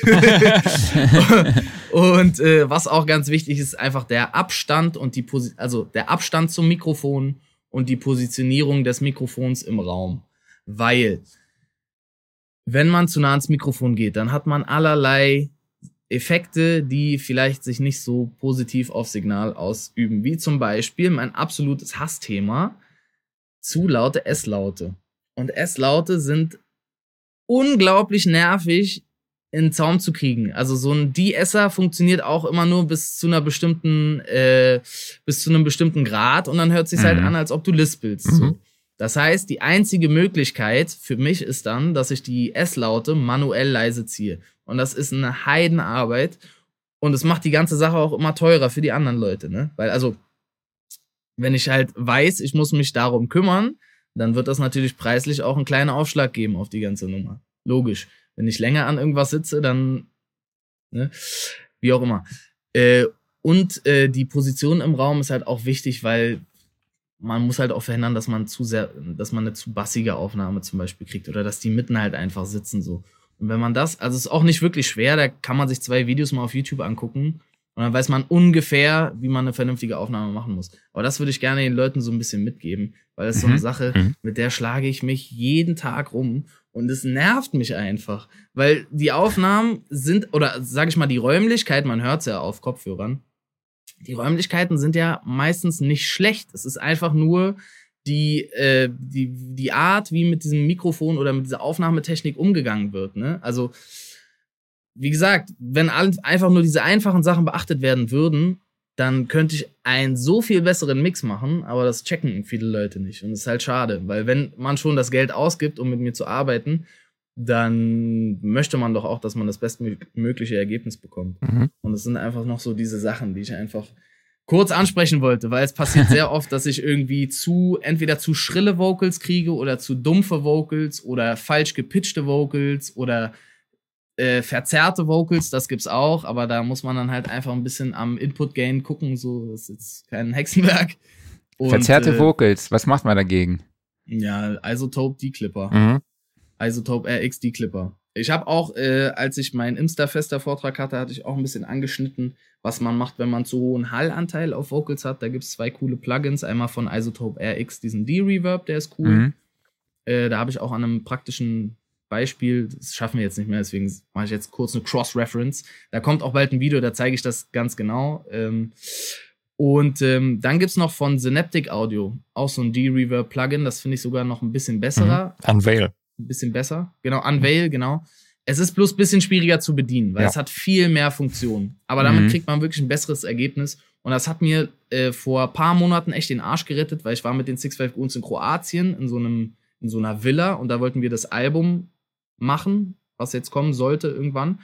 Ähm, und wir hatten halt einfach nur ein Wohnzimmer ohne irgendwelche großen Möbel oder irgendwelche raumakustischen Möglichkeiten. Ich habe dann irgendwelche Bettlaken aufgespannt und äh, äh, Bettdecken aufgespannt mhm. und hatte dann trotzdem voll viel Hall auf der Aufnahme und es war halt wirklich, also es hat mir den Arsch gerettet, dieses Isotope RX Gedöns. Ist dann halt kein optimales Signal, aber ist dann immer noch besser als das, was man dann halt aufgenommen hat. So, ja. ne? Das Wichtigste ist immer, finde ich, auch die Performance. Also ich würde jetzt auch nie sagen, äh, deine Aufnahme schlecht, geh nochmal neu aufnehmen, weil wenn die, die, die Performance vom ersten Mal kriegst du meistens nicht nochmal. Und selbst wenn die Aufnahme dann cleaner ist, ist vielleicht die Performance schlechter und das ist auch nicht das, was man möchte. Mhm. Ja. Was sind für dich noch wichtige Faktoren beim Vocal Producing? Boah, beim Vocal Producing, ähm, ich bin immer ein Fan davon, dass wenn man sich so im Vorfeld dafür entscheidet, dass man ähm, EQ oder Kompression oder so über analoge Geräte einbindet, dass man sich auch mit der Technik vertraut macht, ne? Weil ich kriege auch mhm. viele Vocals, die einfach schon von vornherein überkomprimiert sind und ähm, wo auch die Raumresonanzen nicht sonderlich ausgeglichen sind und ihr kennt das bestimmt selber, wenn ihr an einem Mix sitzt. Und äh, die Vocal schon sehr doll komprimiert ist, aber die Raumresonanzen nicht so in Zaum gebracht sind, dann sind die so eingeschlossen in die Kompression. Mhm. Die kriegst du dann nicht mehr so easy raus. Also mit einem dynamischen EQ vielleicht, aber ist auch alles nicht so ganz das Richtige. Deswegen lieber, wenn ihr euch unsicher seid über euren Raum oder über die ja, Recording Chain, was weiß ich, dann macht von mir aus ein bisschen Kompression, aber wirklich wenig, weil ich kann viel im Mix machen, aber was ich nicht machen kann, ist Fehler, also rückgängig machen. Das geht einfach Mhm. nicht so. Deswegen bin ich immer ein Freund davon, dass ich, dass mir die Entscheidungen immer noch ziemlich offen stehen, weil man kann immer mehr komprimieren, aber man kann halt nicht Kompression zurückschrauben. So, das ist ganz wichtig. Ähm, und es ist vor allen Dingen ganz wichtig, finde ich, um einen clean Sound zu bekommen, dass man einfach vor dem Kompressor wirklich diese Resonanzen ins Sound kriegt und vielleicht auch die Vocal vor dem Kompressor ein bisschen dünner macht und dann im Nachhinein vielleicht nochmal mit einem Mitten-EQ oder so andickt. Einfach, dass dann Mhm. diese Resonanzen nicht so eingeschlossen sind. Das ist voll wichtig, finde ich. Ansonsten Vocal Recording, ey, das Wichtigste ist immer, habt Spaß an der ganzen Sache Mhm. so, tobt euch aus mit Effekten. Ähm, wenn ihr mit einem Künstler arbeitet, hört auf den. Ähm, es ist immer eine Zusammenarbeit so. Ihr seid nicht die, die Herren des Sounds, sondern ihr müsst ja auch immer ein Ergebnis erzielen, was dann auch eurem Künstler gefällt. Deswegen wichtig. muss man auch lernen, irgendwie so sein Ego zurückzupacken. Ja. Also damit hatte ich auch anfangs Mhm. ein bisschen Probleme, weil ich mir dachte, nee, warum soll ich jetzt die Vocal lauter machen? Dann ist der Beat voll leise und voll scheiße. Aber so, wenn der Künstler das will, Mhm. dann mach's doch einfach so. Du wirst nie das, also bei Mixes ist es auch immer ein Kompromiss. Ich gebe auch, also die Mixes, die rauskommen, sind auch nie 100% das, was in der ersten Version mir gefallen hat. Mhm. Aber wie gesagt, man arbeitet halt mit Leuten und deswegen müssen Kompromisse gefunden werden und einfach Leuten zuhören, das ist ganz wichtig. Ansonsten kann man eigentlich alles machen, was Vocal-Produktion angeht. Ich könnte jetzt gar nicht irgendwas, könnte mich jetzt gar nicht auf irgendwas festlegen oder so. Was Ja, ich hast ja wirklich feier, was ich wirklich feier, ist mh, so eine relativ trockene Lead-Vocal und das dann im Hintergrund mit den Backing-Vocals, mit den Ad-Libs oder vielleicht mit irgendwelchen Endungen oder so verrückte Sachen passieren. So, das ist gerade so mein Film, den ich feier. Also ich mag gar nicht so super viel auf der Main-Vocal, die kann von mir aus halbwegs trocken sein, die muss einfach nur präsent und clean sein und der Rest ist dann so ein bisschen Spielwiese. Ja, du hast ja auch eben schon mal sehr, sehr viele Kniffe preisgegeben, was die Vocalproduktion angeht, ne? Also auch die Genau. ganzen Sachen mit Soundtoys. Ähm, was uns jetzt natürlich noch interessiert ist, wie sieht denn dieser Übergang beziehungsweise der Datentransfer dann halt aus aus FL Studio in Pro Tools und was nimmst du da mit und Ja, ist eigentlich ziemlich easy. Also, ähm, ich habe ja zum Glück diese Bootcamp-Partition. Das heißt, wenn ich hier auf meine Festplatte in äh, Mac gehe, dann wird mir die auch angezeigt und ich kann auf den Desktop und alles zugreifen, also auf die komplette Festplatte. Also meist meistens so, dass ich einfach die, ähm, die Beat-Spuren exportiere einmal ne, aus, der, aus der Beat-Session. Also ich nehme jetzt auch nicht in einer Session immer alles auf, sondern ich exportiere den Beat, dann mache ich eine neue Session und nehme dann meistens die Vocals auf. Das heißt, ich habe aus zwei Sessions was zu äh, exportieren. Mhm. Und es ist ziemlich easy. Also die Beat-Spuren lasse ich effektiert, so wie ich sie hatte. mhm. Also da committe ich zu 100 Prozent. Äh, und was Vocals angeht, baut sich mir einmal einfach ein Vocal-Mix. Also ne, einfach so, wie ich die Vocals hatte. Und dann die Vocals roh. Und vielleicht lasse ich die Adlibs so, wie ich sie hatte. Oder was weiß ich. Oder die Backing-Vocals oder so. Aber das Wichtige ist einfach, dass ich nochmal mich in Ruhe an die Main-Vocal setzen kann. Und da einfach zugucken kann, dass die wirklich dann der Star ist. Und das exportiere ich einfach. Mach dann Windows aus, mach Mac an, zieh das einfach von der Windows-Festplatte in mein Pro Tools-System und fertig. Das ist dann auch eigentlich gar kein großes Hexenwerk. Ja, Mann. Das heißt also, du nimmst die, die ganzen Effekte und so nimmst du auch schon einfach dann, dann mit rein. Genau. in Die, Effekte printe ich mir, also so die wichtigen Effekte. Wenn ich jetzt irgendeinen Mhm. Zumisch-Hall, irgendwie so einen Kopfhörer-Hall oder so hab, Ja, der ist meistens ich. irgend so ein Stock-Plugin, der ist dann nicht so geil, den wechsle ich meistens so, einfach weil ich coolere Sachen jetzt in Ruhe bauen kann oder irgendwelche. Aber wenn er, wenn man jetzt irgendwelche Delay-Throws oder wie ich schon meinte, irgendwelche speziellen Effekte auf den Adlibs oder Backings hat, so die lasse ich natürlich drauf. So. Aber alles, was ich so, ja, irgendwie so platzhaltermäßig reinbaue, das kommt, fliegt natürlich weg und das wird dann im Nachhinein nochmal schön ausgearbeitet. Ja, du versuchst dann aber halt schon, aus schon in dem Produktionsprozess, nenne ich es jetzt einfach mal, schon die Entscheidung einfach zu, Genau. zu, äh, zu treffen und das halt auch gemeinsam zu rendern. Genau, ich muss einfach, also ich wege immer ab, so was ist jetzt eine Sache, die einfach genau so übernommen werden soll und was habe ich nur so platzhaltermäßig reingepackt. So. Mhm. also, wie gesagt, so ein, einfach so ein Hall auf der Main Vocal, den kann ich easy austauschen mit einem schöneren Hall, der vielleicht besser in den Mix passt, als jetzt der FL Studio Hall. Wobei der auch nicht schlecht ist, aber wie gesagt, es gibt bessere Plugins. Ja. Okay. Vielleicht äh, zum Schluss noch die Frage, wie schaffst du es während der Produktion, also die kreative Phase halt auch zu nutzen und ja, dich nicht vielleicht schon zu sehr mit dem Thema Mixing zu beschäftigen und sich ablenken zu lassen. Das war auch neulich ein Thema bei uns in der WhatsApp-Gruppe. Mm, boah. Wie war die Frage nochmal? Ich habe gerade Kommentare gelesen. Das war gerade. Kein Problem. Äh, wie schaffst du es während der Produktion, ähm, diese kreative Phase halt auch zu nutzen und dich nicht halt ablenken zu lassen vom Mixing und irgendwie schon mal irgendwelche äh, Levelings zu machen und so? Ich sag dir ehrlich, also was Beats angeht, ich bin die größte Topsau, was das angeht. Ich lass 808s, Kicks, Klippen, ist mir scheißegal. Im Nachhinein kann ich es eh noch mal runterziehen. Hauptsache, es klingt für den Moment geil. Alles andere, also so, ich nehme ja die 808 nicht auf, ne? Die ist ja einfach digital da. Es ist ein Sample und das kann ich ja lauter oder leiser ziehen im Bounce. Ist ja Ja. total Wurst. Deswegen, das juckt mich überhaupt nicht. Das mache ich einfach so, dass es für den Moment geil klingt. Und ich verschwende, also im Produktionsprozess verschwende ich jetzt keinen Gedanken darüber, wie die, wie das Verhältnis von den Hi-Hats zur Clap ist oder was weiß ich. Die können super laut sein. So, das muss ich dann eh im Nachhinein mit der Vocal wieder anpassen. Mhm. Deswegen, also man macht's halt nebenbei, aber es ist jetzt nicht so ein aktiver Gedankenprozess, dass ich sage, oh, jetzt muss ich hier auf meine Instrumente einen Stereo-Enhancer machen, sonst kommt das im Mix später nicht so rüber. Das ist eigentlich völlig Wurst erstmal. Also ich bounce zum Recorden meistens eine MP3 einfach. Das ist dann halt so ein Rough Mix, sage ich mal. Und in dem sind dann so, wie gesagt, so Sachen einfach schon angerissen, die ich dann im Nachhinein nochmal ordentlich mache. Okay. Ja. Genau. Dann würde ich sagen, können wir das Thema hier abschließen. Ja, und. Klaus macht äh, weiter. Genau.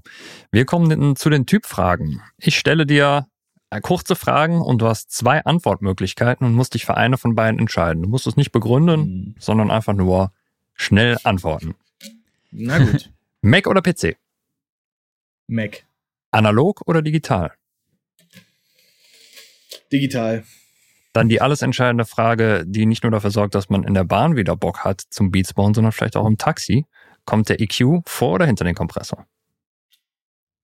Beides. Also ich weiß, ich darf nicht, aber ja, beides. Ja. Es ist, es ist auch die sinnvolle Antwort, ja. Ja. 44,1 Kilohertz oder 48 Kilohertz? Kommt drauf an, für was ich mixe. Mhm. Wenn ich jetzt Video mache, dann natürlich 48. Aber für Musik, ich mag dieses Runtersampling nicht. Ich soll nicht begründen, okay. Also ja, kommt auf die Anwendung an. 1176 oder LA2A? Ähm, beides in Kombination. Mhm. Klinke oder XLR? Hast du die eingefügt? Klinke. Klinke. U47 oder U87? U47. Kaffee oder Tee? T. Und Sprach- oder Textnachricht? Textnachricht, definitiv. Meine, Das- mein WhatsApp-Status ist Ja. keine Sprachnachrichten. Ja, das habe ich gesehen. Haltet Mega. euch dran. Sehr Deshalb gut. fand ich das geil, Klaus. Ich fand's geil, Klaus, dass du die Frage jetzt reingenommen hast, weil den WhatsApp-Status habe ich nämlich gelesen. Das ist eigentlich eine Boah. saugeile Idee. Das stimmt. Ich war Ey, auch ihr lange- glaubt nicht, ihr glaubt nicht, was für Sprachnachrichten ich kriege. Fünf Minuten für Revision und dann wird ein Thema einfach behandelt. So, der sagt, also im Grunde genommen will mir die Person sagen, mach mal die Vocalizer und es dauert fünf Minuten. Ich, kotze, ich krieg richtig, ich werd so sauer. Das klaut einfach Zeit. Ja. Das ist so Ja, das ist echt übel, definitiv. Ja. Ja, das, die nächste Kategorie heißt das Geständnis. Ähm, was nutzt du oder was machst du in der Musikproduktion, was dir vielleicht peinlich ist oder wo du dann denkst, oh, wenn das jemand mal rausfindet, dass ich das so mache. Gibt's da irgendwas? Was mir denn peinlich sein? Wobei du schon so Äh, vieles genannt hast, was boah. andere schon auch als peinlich Ja. äh, hier genannt hatten. Der Bettermaker Klippe. zum Beispiel, der kam, glaube ich, schon öfter. Was? Echt, der Bettermaker ist peinlich für Leute? Also, Also irgendjemand hat den, glaube ich, mal geil. genannt. Das würde mich jetzt auch Okay, wundern, ich- tatsächlich. Ja, ich hat den nicht mal jemand äh, genannt? Ich, glaube nicht. Ja, echt? Boah, ich finde den extrem krass. Ist ja auch egal. Ja, äh, nee, ich benutze äh, Sausage Fettner auf äh, Super gut. 808. Ja. Genau, den, den, den meinte ich auch eigentlich, Ja. richtig. ja, nee, der Sausage Fettner. Aber das ist mir nicht peinlich, sag Nee. dir ehrlich. Das sind alles Tools. Juckt. Nee, Ja. ich find's mega geil, absolut. Voll. Ähm, Klaus, ja, du bist am Genau. Start wieder. Kommen wir zum äh, Referenztrack. Wir haben unsere Spotify-Playlist, die wir jede Woche füllen. Ähm, Ah, Alex, ja. hast du einen Referenztrack, wo du sagst, der ist entweder besonders gut gemischt, besonders gut gemastert, da ist das Sounddesign toll, egal was, äh, Hauptsache in dem Song ist irgendetwas Besonderes, Genre ist egal, Jahrzehnt ist egal, Ja. irgendwas, wo du sagst, das ist ein spezieller Track. Habe ich, das ist auch der Song, mit dem ich immer Studios, also wenn ich in neue Studios komme, den ich mir das als erstes anhöre, das ist von 21 Savage, No Heart. Mhm. Und da geht's mir insbesondere um das Verhältnis zwischen Kick und 808. Das finde ich ist da sehr, sehr gut hinbekommen worden. Also, weil die 808 spielt hoch und dann in einem zweiten Part geht sie richtig tief und die Kick wird einfach nicht weggesaugt, sondern sie ist einfach präsent, aber auch nicht zu doll und ist einfach für mich mit das beste Verhältnis zwischen Kick und 808, was ich bis jetzt gehört habe. Sehr cool, wunderbar, wird hinzugefügt. Jawohl. Marc, was hast du? Ähm, ich habe das Album dabei von Gaslight Anthem mit dem Namen Handwritten und es gibt auch, also das Album stammt aus dem Jahre 2010, ist eine Indie-Rock, Folk, Punk-Rock-Band, würde ich jetzt einfach mal sagen. Und genau, da gibt es halt den gleichnamigen Song. Das Album ist ein Proberaumalbum mit sehr kratzigen Vocals, ja, ein solider, verzerrter Bass, sehr melodiös trotzdem und ähm, auch Drums, die wirklich krass nach vorne gehen und ordentlich treiben. Äh, und am geilsten finde ich dort eigentlich die, die Ausdruck, ausdrucksstarken E-Gitarren, ähm, die äh, ja die deutsche Nationalhymne spielen. Hat's mir gestern gezeigt, müsste- sehr cool. Das Hm. müsst Krass. ihr euch mal reinziehen. Die Melodie ist so krass nah an der deutschen Nationalhymne. Ähm, aber also es ist ein super geiler Song, aber als ich den Song zum ersten Mal, also ich höre das Album rauf und runter ständig immer noch, aber jedes Mal, wenn ich diesen Song höre und das Gitarren-Solo, dann denke ich an die deutsche Nationalhymne. Also es ist echt mega krass. Sehr, sehr gut. So, ich habe diesmal mitgebracht den Track Island von Solarstone. Also Solarstone, äh, britischer Trance-Produzent. Allerdings diesmal ist es gar nicht Trance, sondern es ist eher so ein, ja, was ist es? Äh, eine sehr relaxte Elektronummer. Ähm, und äh, was mir besonders gut gefällt an dem Song ist einfach diese sehr ruhige und ausgewogene Atmosphäre. Das ist eigentlich ein perfekter Song, so um bei schönem Sonnenschein äh, ganz entspannt Auto zu fahren und äh, einfach zu zu relaxen. Äh, Das ist eine sehr gelungene Auswahl so an Einzelsounds, die immer wieder auftauchen. Und es ist halt einfach so diese, diese entspannte Atmosphäre, die finde ich in diesem Track besonders gut äh, durchkommt. Ja, wir haben nicht das Wetter dafür, Schön. aber Auch hier in Berlin schon, hier scheint die Beim schönen super. Sonnenspleen, Sonnenspein kannst du schön lexen. Das ist doch schön. Alex, vielen, vielen Ja. Dank schon mal, dass du dir die Zeit genommen hast. Ja. Aber vielleicht Ich danke abschließend, euch. wo finden dich denn unsere Hörer und Hörerinnen? Äh, in Berlin findet ihr mich. Nee, Spaß. Ihr findet mich auf Instagram. Äh, Broke Boys Berlin oder Beats by A. Also so wie man es schreibt, wie Beats by Dre, bloß anstatt Dre mit A halt. Das ist auch auf Twitter. Auf Facebook bin ich nicht mehr so aktiv. Ähm, wo findet man mich sonst? Auf Trap or Die Veranstaltung von uns. Man findet mich bald auch in unserem neuen Studio in Wedding. Sehr gut. Genau. Dann kommen wir dich mal besuchen. dann. das wäre super. Sehr schön. Ja. Danke euch. Ja, Ja, dann nochmal vielen, vielen lieben Dank, dass du dir die Zeit genommen hast. War echt mega informativ und äh, super kreative Ansätze wieder mitgenommen. Danke dafür nochmal. Ich danke euch, dass ihr mich hier dabei habt. Hattet. Gerne, immer Perfekt. wieder. Mach's gut, danke dir. Mach's Ciao, gut, ne? Alex. Ciao. Ciao. Ja, super Typ, ne? Kann man nicht mehr hinzufügen, absolut.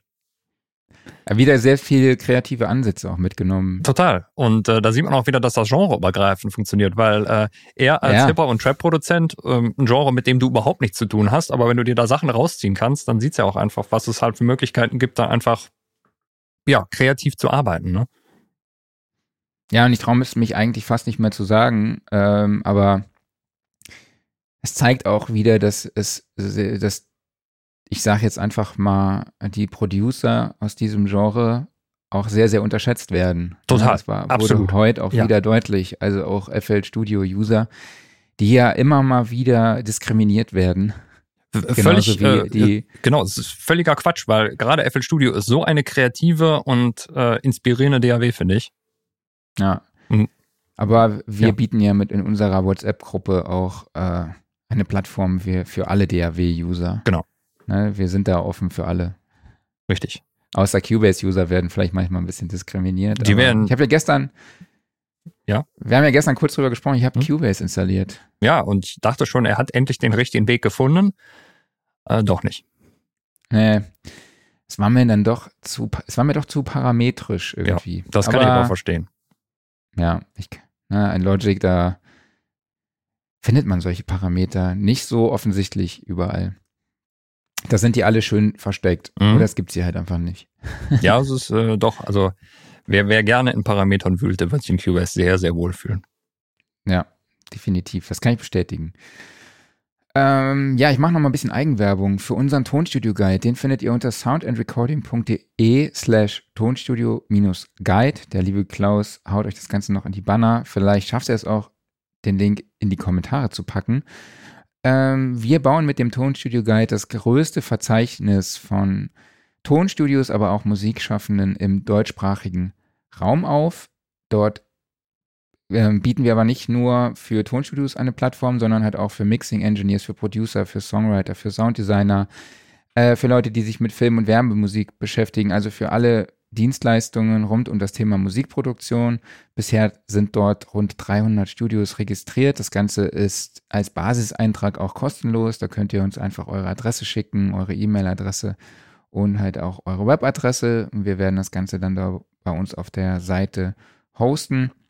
Es gibt aber auch noch zwei kostenpflichtige Formate, wo ihr dann ja jeweils verschiedene Vi- äh, auch Videos hochladen könnt oder beziehungsweise uns die Links dazu schicken könnt oder Soundcloud-Links. Ihr könnt Texte schicken, Bilder schicken und, und, und. Da gibt es verschiedene Angebote.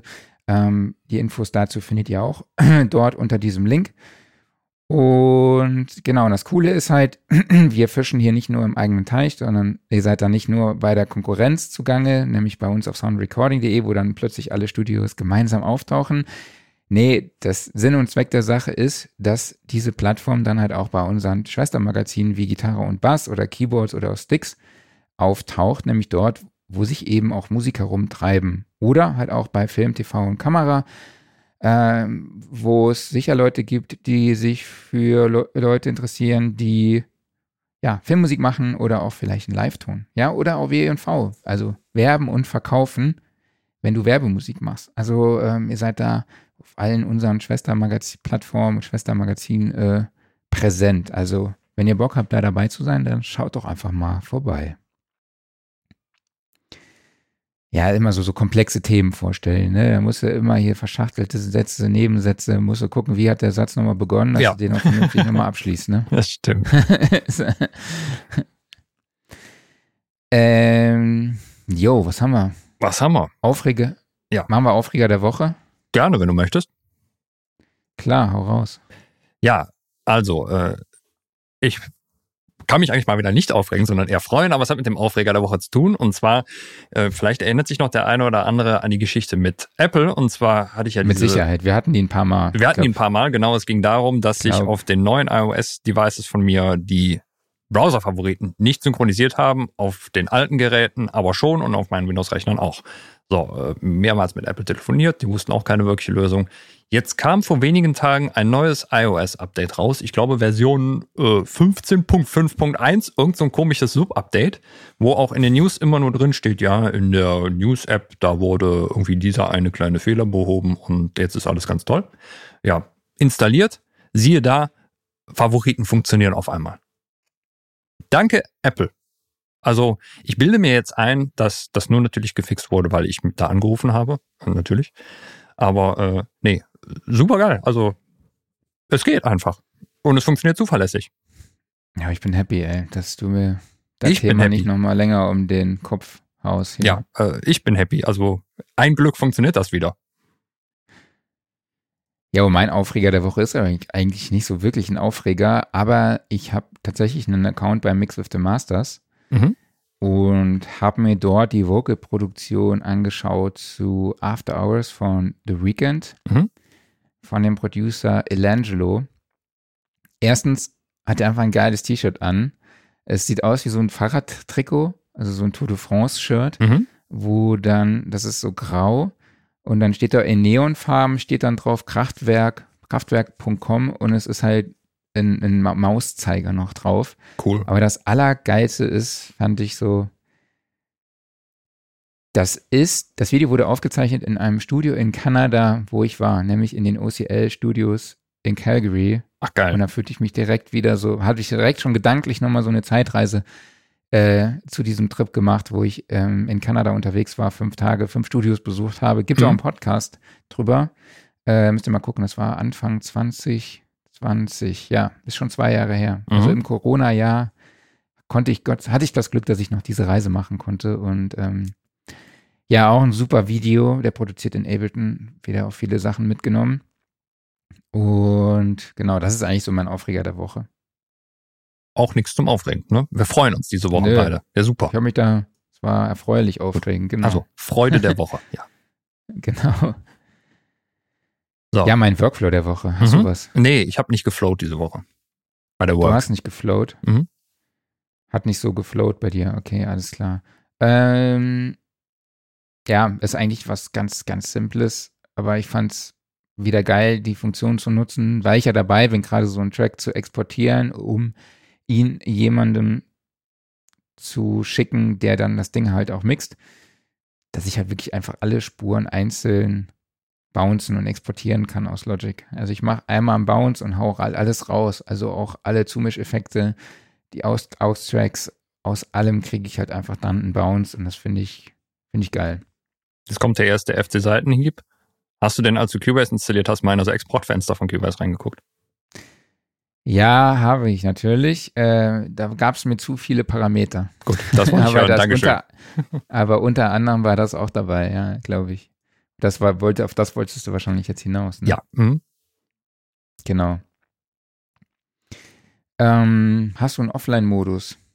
Mein Offline-Modus ähm, war, abgesehen davon, dass ich mir den dritten Bad Boys-Film mal angeguckt habe, der eigentlich ziemlich cool ist. Also äh, so ungefähr gefühlte Klasse, drei- geil. 23.000 Jahre nach dem zweiten Teil äh, sind Will Smith und Martin Lawrence nicht wirklich älter geworden. Ähm, also Das ist eh unglaublich, ne? ja, wer, wer Bock auf einen guten Actionfilm hat, den kann man auf jeden Fall sich angucken. Ähm, mein Offline-Modus war, da ist meine Frau drüber gestolpert und ich weiß gar nicht, ob sowas schon Standard oh Gott, nee, ist. sag's nicht. Ich habe dir gesagt, du sollst solche Wörter nicht. Nee, das ist es nicht. ähm, ich weiß gar nicht, ob sowas schon weiter verbreitet ist. Wir sind da nur durch Zufall drauf gekommen. Und zwar gibt es eine Webseite, die sich da nennt Does the Dog Die? So. Und ähm, da geht es inhaltlich darum, dass wenn du dir Sachen angucken möchtest, du aber von ganz bestimmten Sachen getriggert wirst. Du kannst zum Beispiel eben, da kommt auch der Name her, du kannst nicht haben, wenn ein Tier in einem Film stirbt. Das ist zum Beispiel was, das triggert mich ganz hart. Also von mir aus können da Mhm. 3000 Leute dran verrecken, ist mir völlig egal. Aber wenn der Hund erschossen wird oder sowas, finde ich furchtbar. So. Ähm, und du ist kannst danach so viel, ja, oder sowas zum Beispiel, ne? Ähm, und du kannst dann nach so vielen bestimmten Dingen gucken, ähm, ob da dies passiert, ob da jenes passiert, keine Ahnung, ob Spinnen in dem Film vorkommen, ob dies, das, jenes. Ne? Und dann kannst du einfach gucken, ist das was für mich? Ne? Das finde ich eine super Geil. Idee. Also, ähm, wie gesagt, vielleicht gibt es da auch schon mehr Seiten zu dem Thema, war mir vorher nicht bewusst. Aber gerade wenn man halt empfindlich auf irgendwas reagiert, dann äh, erlebst du da keine bösen Überraschungen. Super. Ja. Das Geile an der Sache ist, dass wir jetzt im Offline-Modus beide zwei Websites vorstellen. Ach, cool. Irgendwie, Ja. irgendwie macht Sinn. haben die, die Kategorie verfehlt. Mhm. Aber ähm, es ist ja offline vom, vom Studio-Business. Genau, so kann man es natürlich auch interpretieren. Ja. Danke dir. Ähm, ja, was mir auf jeden Fall sehr oft begegnet, ist gerade eine Facebook-Anzeige von Sound Gym. Mhm. Hast du das gesehen schon mal? Nee. Äh, ist eine Website, die so ein bisschen ausbildungsmäßig angehaucht ist, Mhm. denn es gibt dort verschiedene Tests, äh, die sich auf das Thema Musikproduktion fokussieren.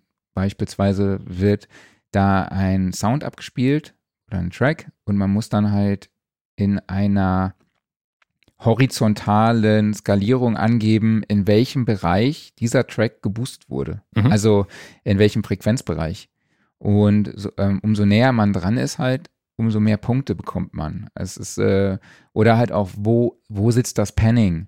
Ja, oder wie hoch sind gewisse Lautstärkeunterschiede? Ach, cool. Also finde ich eigentlich eine ganz gute Idee Mhm. für Gehörbildung, Gehörtraining auf jeden Fall.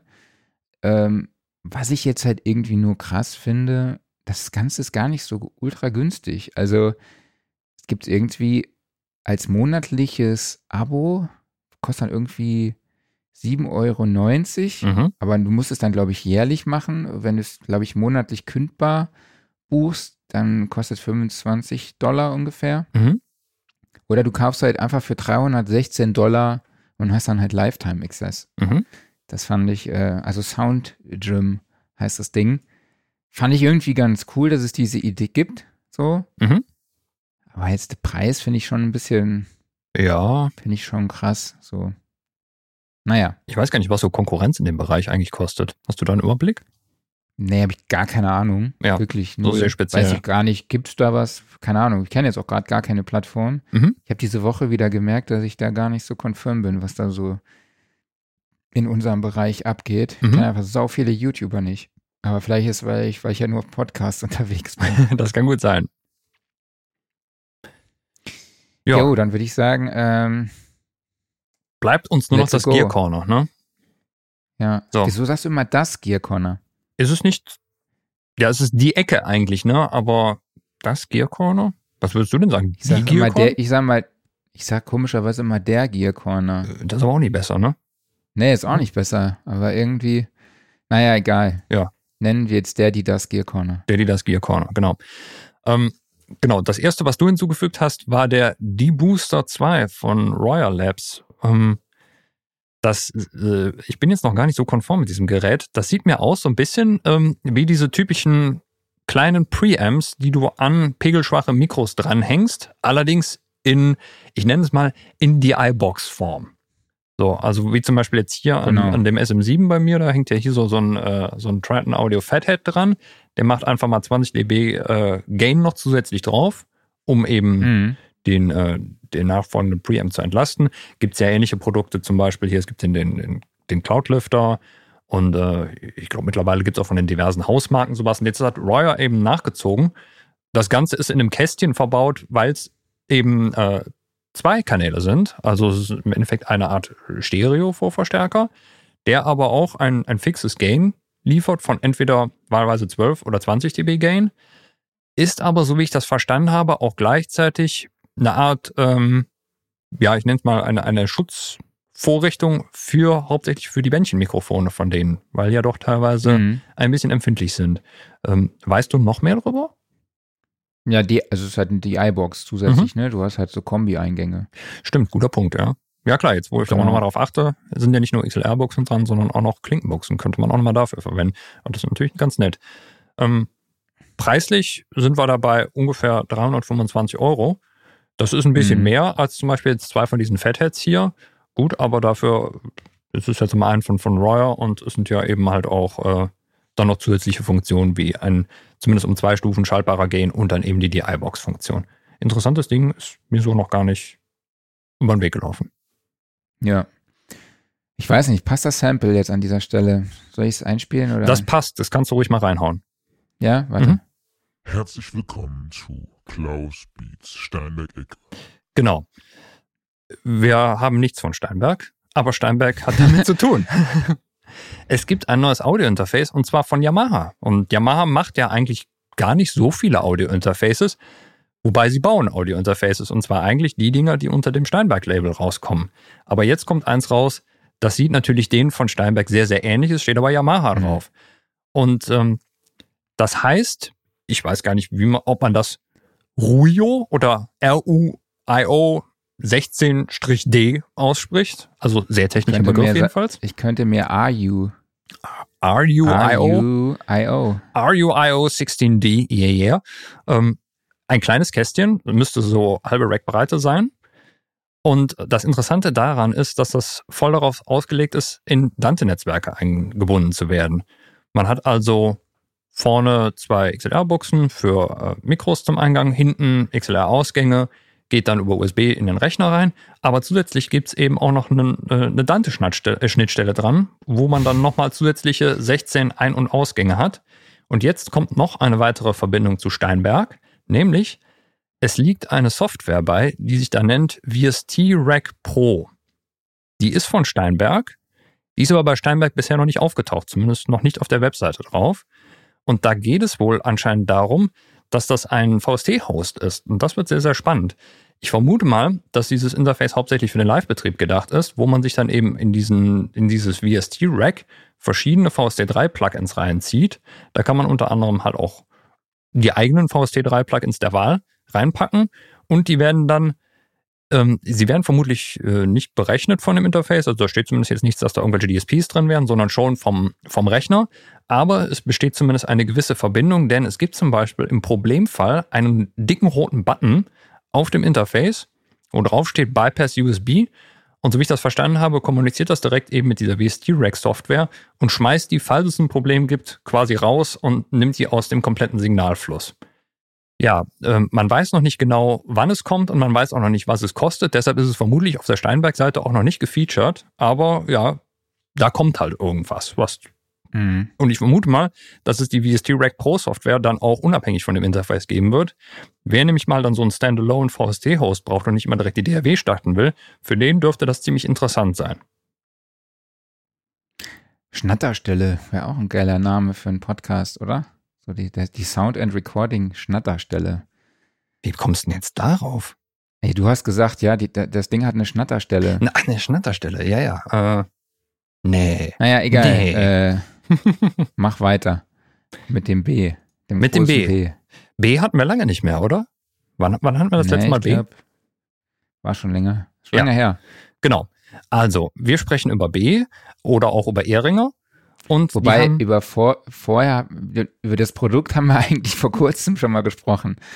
da haben wir eigentlich letzte Woche drüber gesprochen. Es ist, glaube ich, nicht haargenau das Produkt, aber es ist Okay. sehr, sehr ähnlich. So, genau. Ähm, die Firma B to the Ehringer hat sich orientiert an, äh, an Rode und äh, bringt zwei neue Videomikrofone raus, das Videomic X1 und das Videomic MS. Und ähm, wir haben es damit zu tun mit einem XY-Mikrofon, also Stereo-Mikrofon, schon mal nicht schlecht, was eben sehr kompakt ist und sich direkt auf Kameras oder entsprechende Rigs draufschrauben lässt. Das äh, Video MS ist, wie der Name sagt, ein MS-Stereo-Mikrofon, also auch hier Stereo. Und jetzt äh, festhalten, der Preis, ja, für Stereo-Mikrofone sind wir bei ungefähr, wo haben wir es? Äh, ich glaube, es waren 49 Euro oder irgendwie sowas. Ja, oder sogar 49 Dollar. Also saugünstig. Und ja, muss man mal gucken, wie das Ganze qualitativ so wird und wie nah man da an Rode dran ist. Aber huiuiui, ne? Also Mhm. günstiger wird's, glaube ich, nicht mehr. Ja, muss man mal, ich bin gespannt. Ja, wann die Dinger rauskommen, äh, weiß man noch nicht genau.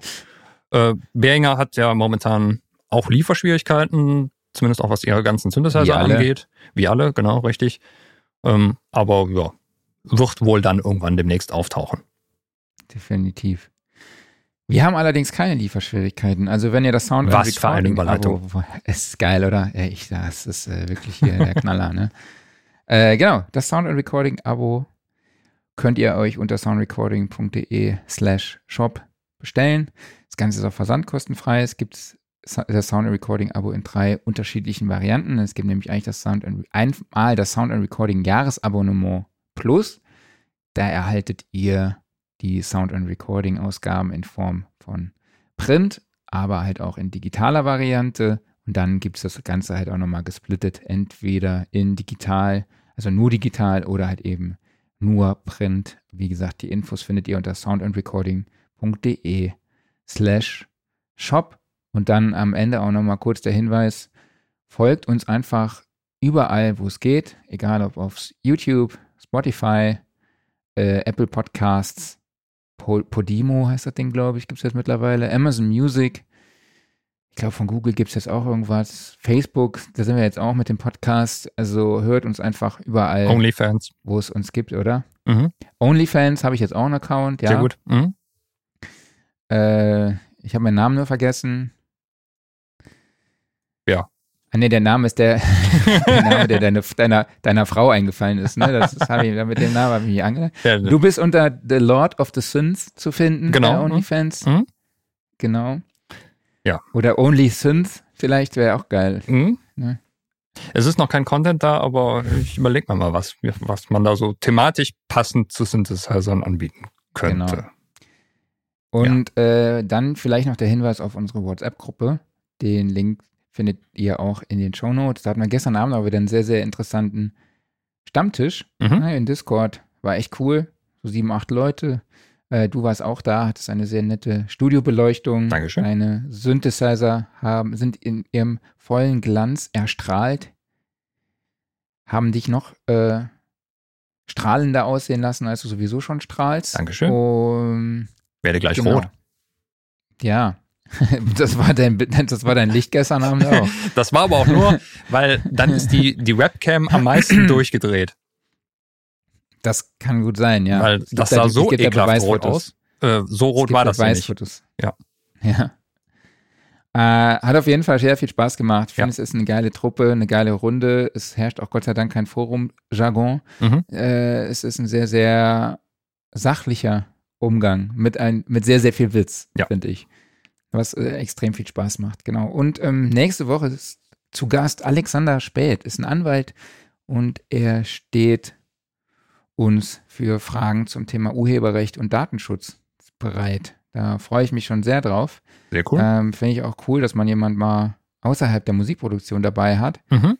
Und er ist aber auch Musiker und er hat äh, wirklich sehr, sehr interessante Ansätze und Anekdoten zu erzählen, wie sie früher damals, äh, als er Musik gemacht hatte, mit dem Thema Urheberrecht umgegangen sind. Also da will ich schon gar nicht zu viel vorwegnehmen. Ich muss mir das auch unbedingt aufschreiben, dass ich ihn darum bete, bitte das zu, diese Geschichte zu erzählen. Mhm. Und ja, wenn ihr dazu Fragen habt, dann könnt ihr die auch innerhalb, in unserer WhatsApp-Gruppe stellen. Und zwar gibt es da in den Gruppenbeschreibungen einen Link zu einer Google-Tabelle und dort gibt es dann halt eben den Reiter Datenschutz und Urheberrecht und da könnt ihr dann einfach eure Fragen eintragen oder schickt sie uns an redaktion.soundrecording.de. Sehr, sehr gut. Und dann in zwei Wochen Jubiläum. Das große Jubiläum. Ich kann noch Party. nicht allzu viel dazu sagen. Mhm. Ich sag mal so, äh, HMB ist in der Haus. Auf äh, jeden Fall. Er war derjenige, der insgesamt in drei Episoden unter den Top Ten ist. Also ja, er ist äh, mit seinen drei Episoden, wo er bei uns zu Gast war, in den Top Ten der meistgehörten Podcast-Episoden. Mhm. Und ihr habt die Möglichkeit, ihm dann dort Fragen zu stellen. Es wird dann eine große Verlosung dazu geben, unter allen, die uns eine Frage einsenden und uns eben Nachweis darüber schicken, dass sie uns abonniert haben. Ich meine, ein bisschen müssen wir da auch davon profitieren. Richtig. Aber es gibt da sehr, sehr viel geile Preise. Mhm. Jetzt, wo du es ankündigst, ich kann es ja schon mal kurz erzählen. Ja, es ist mal. aber noch nichts offiziell raus, Leute. Ne? Mhm. Also äh, Insider Infos. Zoom H8. Mhm. Will ich gewinnen? Zoom H8. Eine Stunde Business-Analyse inklusive Tipps mit Aljoscha Sieg. Dann das Easy Cosmic Ucast. Ein Rode NT1A. Mhm. 10 Studioszene-Tickets, 5 Sound-Recording-Abos, 5 Studioszene-Tassen. Diese hier. Endlich haben wir es geschafft und vielleicht auch T-Shirts, aber ich mö- möchte jetzt nicht zu viel hier äh, erzählen und was, was ich nachher nicht halten kann. Ja, aber mir läuft Ähm, jetzt das Wasser schon im Munde zusammen bei diesen Preisen. Ja, also ich glaube, Zoom H8 wird der Allein das schon, ja. Hauptgewinn. Mhm. Ja, also ist ein ganz geiles Ding. Ja, ich freue mich auch auf jeden Fall schon auf das Jubiläum. Gibt es auch einen Kommentar bei uns gerade. Ja. Von Ray Beger. Ich Mhm. hoffe, ich habe den Namen richtig ausgesprochen. Bestimmt. Mhm. Ähm, genau, wir sind in den Vorbereitungen und ich hoffe, dass ich da nächste Woche mit mehr Infos rauskommen kann. Und es wird vielleicht wahrscheinlich noch ein weiterer Gast dabei sein, der auch sehr erfolgreich war mit seiner Episode hier. Und wir müssen natürlich äh, klären, was wir trinken. Wir müssen klären, was wir trinken. Und wir hatten ja ursprünglich überlegt, äh, den Podcast abends anzumachen. Zu machen. Aber Könnten das wir haben wir machen. jetzt. Ja, ich habe denen jetzt gesagt, es ist morgens, weil es bei denen besser passt. Dann müssen wir Verdammt. morgens trinken. Das ist mir ganz egal. Morgen. Ja, müssen wir halt durch. Ja, Ob wir da vielleicht irgendein leckeres saarländisches Bier verköstigen oder doch direkt mit Whisky durchstarten. ja, saarländischer Whisky oder Gin. Saarländischer Gin ist ja ziemlich beliebt. Ja, gibt es. Ja, es gibt diese eine Marke, die alle trinken, die kommt ursprünglich aus dem Saarland. Das weiß nur niemand. Also wenn ich die einigermaßen easy kriege, zum Beispiel bei meinem lokalen Ferdinand. Trinkgut hier, dann, äh, Ferdinand. ja, dann würde ich mal einen besorgen. Ferdinand. Ferdinand ist, glaube ich, ziemlich bekannt. Ich habe null Ahnung von Gin. Also wenn Ja, du sagst, okay, ist klar. gut, dann besorge Ja. ich den. Bestimmt. Alles klar. Ich würde sagen, wir machen den Sack zu, oder? Machen wir einen Sack zu. Wir haben dieses Mal Nochmal. auch nur 1,40 gehabt. Also das geht Ja. eigentlich. Ne? Das kriegen wir noch unter bei unserem Host. Unser Host sagt, äh, ihr habt nicht mehr so viele Restminuten diesen Monat. Ihr müsst ein bisschen kürzer werden. Aber vielleicht vorab noch, ne, wie gesagt, äh, Ticket zur Studioszene kaufen, euch für die Online-Masterclass anmelden für morgen, dann Newsletter abonnieren, Heft abonnieren, Tonstudio-Guide euch eintragen. Ähm, ich glaube, das war's. Ich glaube, das sind alle Sachen, mit denen wir so Geld verdienen. Genau. Nächste Woche dabei sein, beim Jubiläum dabei sein, sowieso immer dabei sein, viel Spaß haben, gesund bleiben, äh, Party on. So ungefähr. Ne? Genau. Gut, dann Macht's würde ich sagen, Bleibt gesund. vielen Dank an euch alle dafür, dass ihr dabei wart. Vielen Dank an dich, Marc. Und äh, natürlich auch vielen Dank an Alex dafür, dass er hier so viele Tipps dagelassen hat und äh, ja, uns bestens unterhalten hat. Und ich würde sagen, wir sehen uns nächste Woche wieder und bis dahin, tschüss. Genau. Tschüss, macht's gut, bleibt gesund.